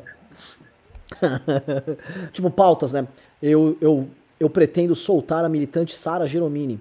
Matthews McConnor mandou 5 reais e disse, o meio, o meio vai negociar com o Mourão? O e-mail? Hum? Moro, o Moro, o meio, vai negociar com o Mourão o impeachment do mito em troca de manter as secretarias e indicar... Deve ser o centrão que ele está falando. Deve ser, é. E indicar ministros com síndrome de Deus para STF. Pode ser. Leonardo II mandou dois reais de CMBL News e Zap são ambientes sadios em meio ao gado. Pois é, eu também acho. Nosso Zap tá maravilhoso, os grupos. Leonardo II mandou dois reais. Não, é, Matthews McConnor mandou dois reais. Disse: não dá pra pimbar falando centrão, esse blá blá. Naldo dos Santos mandou dois reais. Disse 22222, ou seja, mantenha o programa. Neilson Fernandes mandou 10 reais. Disse: agora com a queda iminente de Bolsonaro, quem são as pessoas que irão pagar mais caro por ter apoiado ele mesmo com a corrupção tão evidente? Quem vocês acham, pessoal? Quem vai pagar mais quem, caro? Quem, é, quem, quem, vai levar, quem vai carregar nas costas pro resto da vida a, a, a pecha? Ah, o Vitor Cara, o Brown que chama? O deputado. O Vitor Brown. Base, tipo uma, uma Zambelli da vida, Kisses, esse pessoal tá, tá, tá, com uma estigma na testa, que assim, não tem como, não vai se desvencilhar disso nunca. Felipe Barros. Felipe Barros, é tipo o Glaze pra Lula, entendeu? O, Sim, o, lá da, o da Jovem Pan lá, o. Como é? Vitor Brown? Ah, Vitor Brown. Cíntia Menezes mandou dois reais disse: Bolsonaro está mostrando desesperado? Sim. Bruno mandou cinco reais disse: O News bate pelo menos dois mil todos os dias. Não, não. Dois mil é um dia ruim. O News bate pelo menos três mil todos os dias. Se o cara acha o news, chato o News diário, ele que não assiste. Não é bem assim, pô. Quero um programa subindo, subindo a audiência. E outra coisa, vamos ainda fazer um MBL News comprando seguidores para vocês verem como é fácil. Eu testei outro dia numa, numa página de. Num, numa, num canal de YouTube que não tem seguidores Botei 5 mil pessoas ali, ficou lá 5 mil pessoas assim. Impressionante como é fácil. Todd Brunner mandou 5 reais e disse: Você pode ter razão no caso Moro, ele ainda tem grandes méritos e fez grandes coisas. Estou errado? Não herói, reconhece os erros, mas também os feitos. Ué, mas nós reconhecemos os feitos do Moro, mas também reconhecemos os erros do Moro. O Moro nunca deveria ter entrado no governo do Bolsonaro, tampouco deveria ter permanecido tanto tempo. Flávio Lerna mandou 5 reais disse: o novo focou apenas no liberalismo econômico, esqueceu do liberalismo político barra social. Permitiu aberrações reacionárias queimando o filme liberal. Olha, eu posso responder, não sei se o Ravena pretende responder, mas o novo confundiu realmente essa ideia de liberal, mas quem no Brasil não confundiu? É, eu, assim, eu acho que tem, tem muita gente no Novo que entendeu muito bem, o Rene, o Amoedo, aliás, principalmente é, o próprio Fábio Ostra, e tem gente que acha que liberalismo é só Paulo Guedes, né? Então esquece uh, de defesa de minorias, esquece de igualdade de direitos civis, esquece de separação de poderes, esquece de toda essa parte de liberalismo político. Então, assim, é, eu acho que, de novo, eu, sem clubismo algum, acho que o Novo é disparado o melhor partido do Brasil, mas realmente tem alguns quadros que estão forçando a barra, cara. Outro dia uh, teve um que foi até candidato a senador, velho, que postou assim: ah, Bruno Covas está doente de Covid, aí a prova é que ele não sabe cuidar da pandemia, não consegue cuidar nem da própria saúde. Tipo, uns negócios assim. Bizarro, assim, tem, tem, tem, tem muita gente ruim no novo, assim, mas 90% é bom, que eu acho que é uma proporção maior do que em qualquer outro partido de acordo com o Constantino, nós somos do PSOL, então você deveria estar falando isso do PSOL, mas isso fica para é depois. É Matheus Frois mandou 10 reais e disse: rola um quadro do Rubinho dando notícias dos processos do MBL? Acho que muita gente se interessaria. Rola aí, Rubinho, quando você quiser gravar um vídeo aí. Inclusive, eu fui processado. Deixa eu comentar, eu fui processado pela polícia. Não, pelo, por... eu processado por ninguém. Né? Não recebeu nada, não sei de nada. Não, eu ouvi na imprensa. Ou não, nem Não, acho que não vi, não, né? Eu tô, tô viajando. Tem gente que fala que vai processar, mas, tipo, não chega. Eu tô confuso.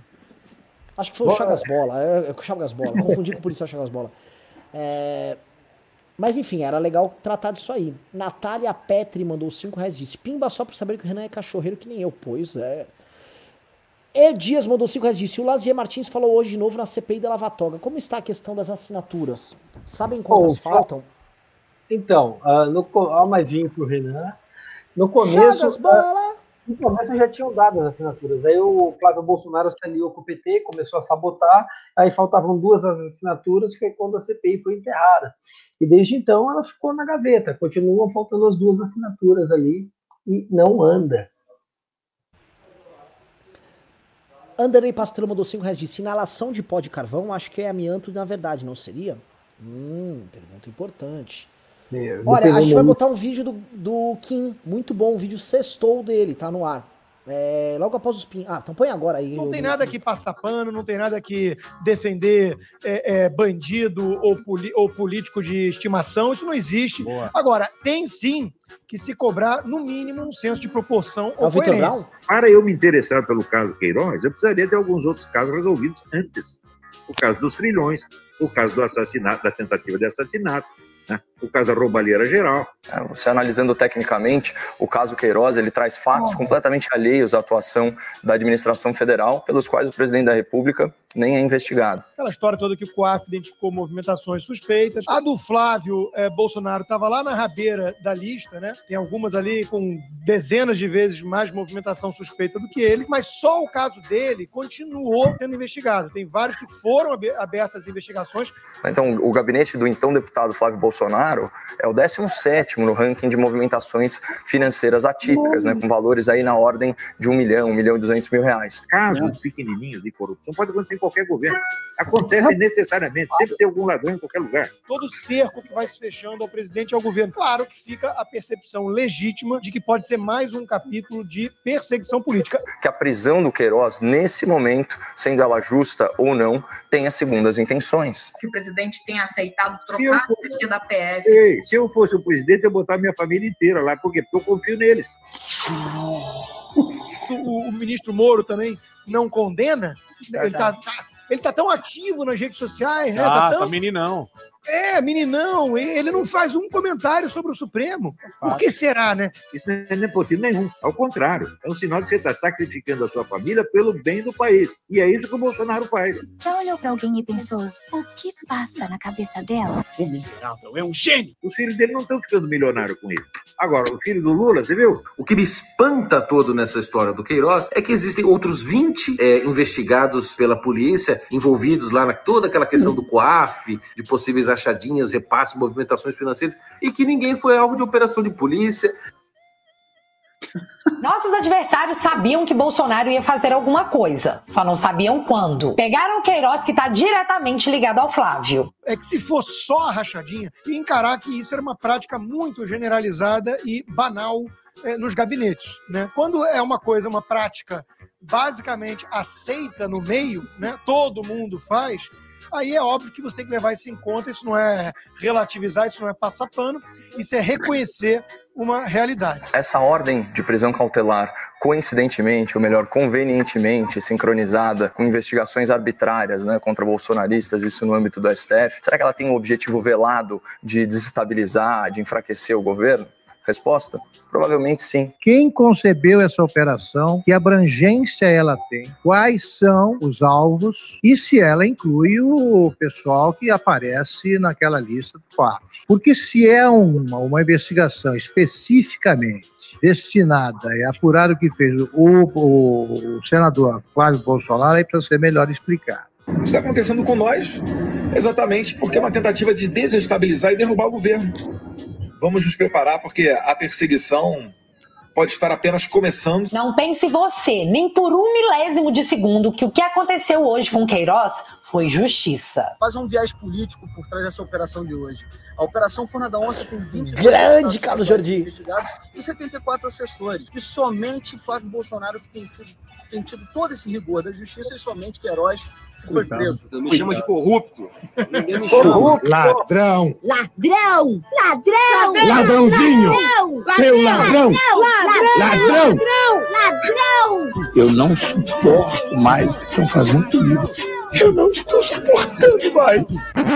O decreto de prisão é duríssimo, traz elementos bastante sólidos, trocas de mensagens entre Queiroz e várias pessoas ligadas à milícia, milícia, milícia. Já estou numa baixa da pressão aqui. A comparação de Queiroz com qualquer outro criminoso, por mais que crime de um seja mais grave, é completamente descabida nesse momento, já que as acusações são absolutamente graves de lavagem de dinheiro, não é apenas rachadinha, e de envolvimento, sim, de milicianos no gabinete do filho do presidente da República. Ele tá passando mal. Tá passando mal.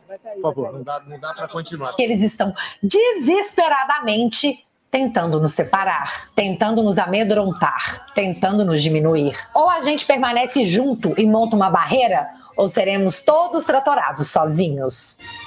Essa é a diva da opressão. Cara, eu vou falar um negócio Cara, pra vocês. aplauso. Que obra de arte.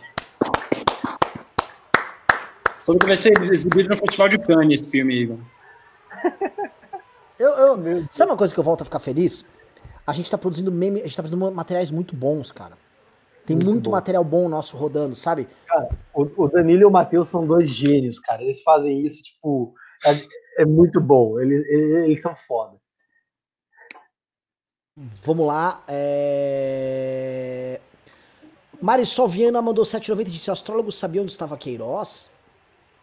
A, a filha dele, sim. Maurício Luiz Chiavon Marini mandou 10 reais, não falou nada. William Donstopa mandou 10 reais disse: Bia, Maria do Rosário do bolsonarismo no MEC. Só falta querer nomear a Zamboff pra... É isso mesmo, Bia Kisses é uma das favoritas para ocupar o MEC. Ganhar foro privilegiado também. Ela que. ela já tem foros, desculpa. Uh, Rothstein, Rothstein Fotógrafo Berlim mandou. Hã? Felipe Minicelli mandou 5,49 euros. Disse: Que argumentos usar para trazer bolsonaristas pro nosso lado? Marcelo Ravena. Cara, acho que os argumentos racionais, da parte racional é isso, mostrar que o governo não tem plano nenhum em nenhuma das áreas. Você mostra o Ministério da Economia, fala o que faz que a gente já repetiu exaustão, o Ministério das Relações Exteriores, que claramente não tá lá para fazer diplomacia, tá lá para ficar lacrando no Twitter, para ficar babando ovo do Olavo de Carvalho. Você pega o, o- o Ministério da Educação, que agora não tem nem ministro, mas enquanto teve ministro não fez nada de relevante. Quando você pega o Ministério da Saúde, que pega a pior, pan- é, a pior gestão de pandemia no mundo, você pega a Secretaria da Cultura, que não é mais ministério, mas com, quer dizer, uma palhaça que é a Regina Duarte lá passando pano para ditadura, é, com outro lá que fica falando que racismo não existe, que racismo no Brasil é racismo no tanto, assim, é, é só parar para analisar, é só parar, você pega alguém que seja minimamente racional, alguém que vá ser convencido pelo uso da razão, você senta com o cara e fala, olha, olha o governo, vamos destrinchar aqui, tem algum motivo para você apoiar isso aqui? Qual é a pasta que está te agradando? Qual é o, o- qual, qual é o motivo? É porque ele fala que não é corrupto? Porque é corrupto, né? Ele está combatendo a corrupção? Não, nem isso. Está sendo liberal na, na, economia? Não, nem isso. Não tem, não tem. Então, assim, você mostra para os caras todos esses tipos de argumentos, se o cara não se convencer, aí deve ser daquela turminha lá que acredita no, no feijão cura Covid. Olha, uma vez alguém aqui, acho que foi o Arthur, contou do caso de macacos que. Claramente, isso aqui é um argumento de quem tá bebendo. Tô na quarta tacinha aqui, realmente potente vinho, não sei o que tá acontecendo comigo. Mas eu, eu, eu vou conseguir criar uma, uma explicação boa para isso. Desculpa, a gente já tá com 2 minutos, 2 horas e 20 pro Bruno. O Ravena e o Rubinho devem estar de saco cheio. É o seguinte. Não, não tô não, velho. Eu tô, o, Ra- tô o, o, o, Arthur trouxe um caso, é um caso famoso, né, de que certos primatas, eles preferem, é, entre ter, tipo, sei lá, abraçar uma pessoa, abraçar um cone com pelúcia em volta, ou um cone com uma mamadeira, ele prefere abraçar o cone de pelúcia, né? Mesmo ele não tendo vantagem alguma, porque isso é uma carência afetiva. A gente sabe que o brasileiro é o povo mais carente afetivo do mundo. E eu tenho teoria. Você sabe que eu sou, uma pessoa cheia de teorias que jamais vou publicar, mas repara que o brasileiro é o povo mais beijoqueiro do mundo, né? O brasileiro vai na balada e fala, beijei cinco. Qual a utilidade de você ficar beijando cinco pessoas? Claramente é uma, uma necessidade não de sexual, mas de carência afetiva brutal. Então o brasileiro é uma pessoa que tem uma carência afetiva brutal e ele agora fica gastando seu afeto pelo mito. Então, nitidamente, igual o primata que fica abraçando lá a pelúcia, abraçando uma pessoa, mesmo aquilo não salvando ela, o brasileiro fica se abraçando ao mito porque ele criou um vínculo aí, eu já falei, até um vínculo de ordem sexual com o mito, e ele fica ali. Pá, resolvam! Vamos fazer alguma outra coisa. Desculpem. É...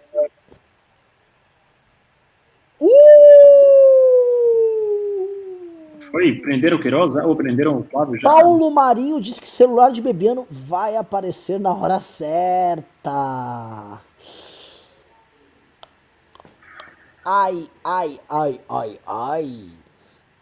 Se tem um celular que Salgado, tem coisas. É. é. é o que eu tô falando, né?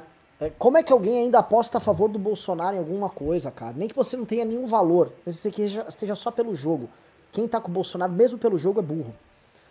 Ah, André Guimarães disse: se tem nomes pro lugar do mito, sejam mais construtivos. Meu irmão, já citamos, a gente já trouxe o Mandetta aqui, dissemos que o João Moedo tá fazendo grande oposição, Sérgio Moro pode vir ocupar o lugar, ele- se tornar uma liderança, né, como ele tem que se tornar se ele pretende ser candidato. Já dissemos muitos nomes aqui.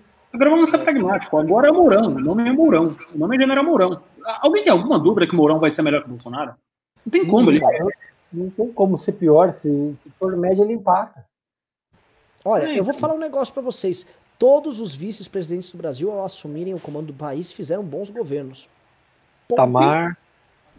Fato. Não, e o, e o Mourão, é, é bom lembrar que ele se foi eleito também com a plataforma do Jair Bolsonaro, né? Então ele não pode trair todo mundo assim. Ele pode chegar lá e falar: ó, é o seguinte, agora eu não sou mais liberal na economia, eu não sou mais contra a corrupção, não sou mais. Não pode repetir os erros do Bolsonaro, né? Então tem esse fator a mais de pressão para que ele faça um governo bem mais razoável. E claro, um cara muito mais competente, muito mais cortês. É, na boa, pode parecer é, coisa de gente prudente, sofisticada, mas é bom pra caralho você ter um presidente que fala inglês, né, velho? Tipo, você vê ele na Globo News falando inglês certinho, pô, vai para os lugares, não precisa ficar dando, passando aquele papelão que o Bolsonaro faz em Davos. É, chega I lá, love you.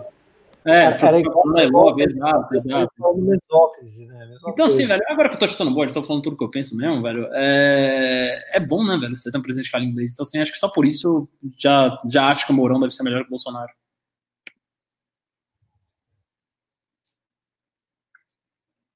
Renan? Ah, voltei, voltei aqui, que eu recebi uma ligação aqui.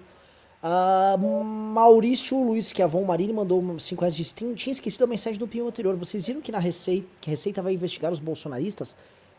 Puta, cara. Aí o bicho pega, né? Não, nem vi, mas vou, vou me informar, cara. Mas assim, a casa vem caindo em velocidade muito alta. Danilo Ferreira mandou um real. Gabriel, Ga- assim, Gabriel Alves mandou 10 reais e disse: Rubinho, assumindo que o Flávio seja condenado, é verdade que ele não pode ser preso por crimes ocorridos antes de seu mandato atual? Você poderia explicar isso pra gente? A bola é sua, último pimba. Tá, bom. Ah, via de ré, a, a prisão do Flávio, tanto todos os atos que são feitos contra o, contra o senador, eles têm que ser au- autorizados pelo Senado Federal. E, é, pelo, perdão, falei bobagem. Eles têm que ser autorizados ah, pelo STF, porque o Flávio ele tem prerrogativa de foro. Então, uma eventual prisão dele dependeria desta autorização, certo? E aí você tem que ver a conduta e como isso vai ser desenvolvido no curso da investigação. Mas, por exemplo, como esse crime foi cometido antes, ah, os atos de investigação, por exemplo, esse mandado, ah, algum mandado de busca, como aconteceu na, na em domicílios do, dos Bolsonaro, pode, no escritório dos Bolsonaros, pode acontecer por conta disso. Mas qualquer ato que venha acontecer depois, ele tem a prerrogativa de foro e aí depende de aprovação, certo? Por conta de ser senador da República. Respondido?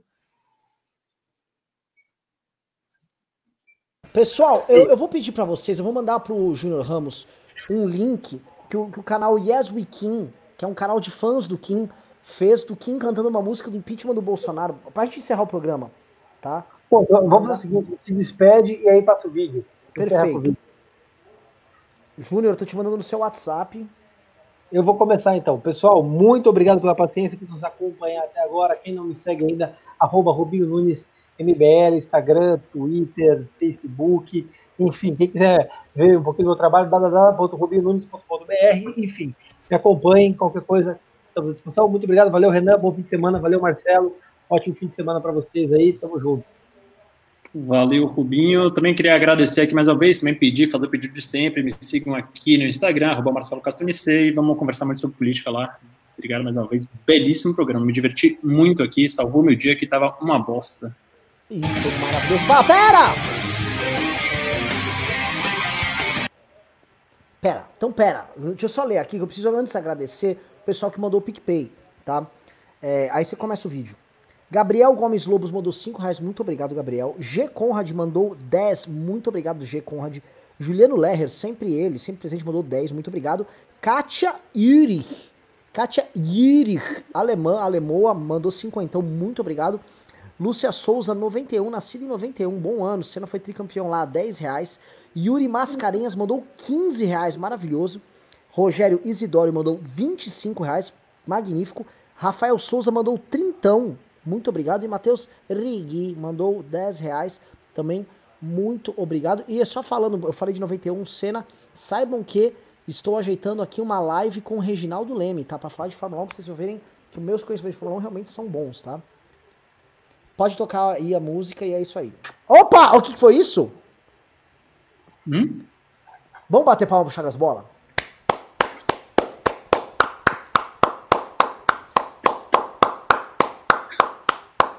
Pode botar o vídeo.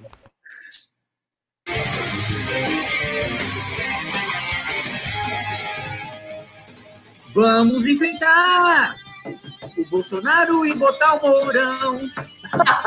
o planeta do ódio combater. Enfrentar o Carluxo no poder. Sua coligação.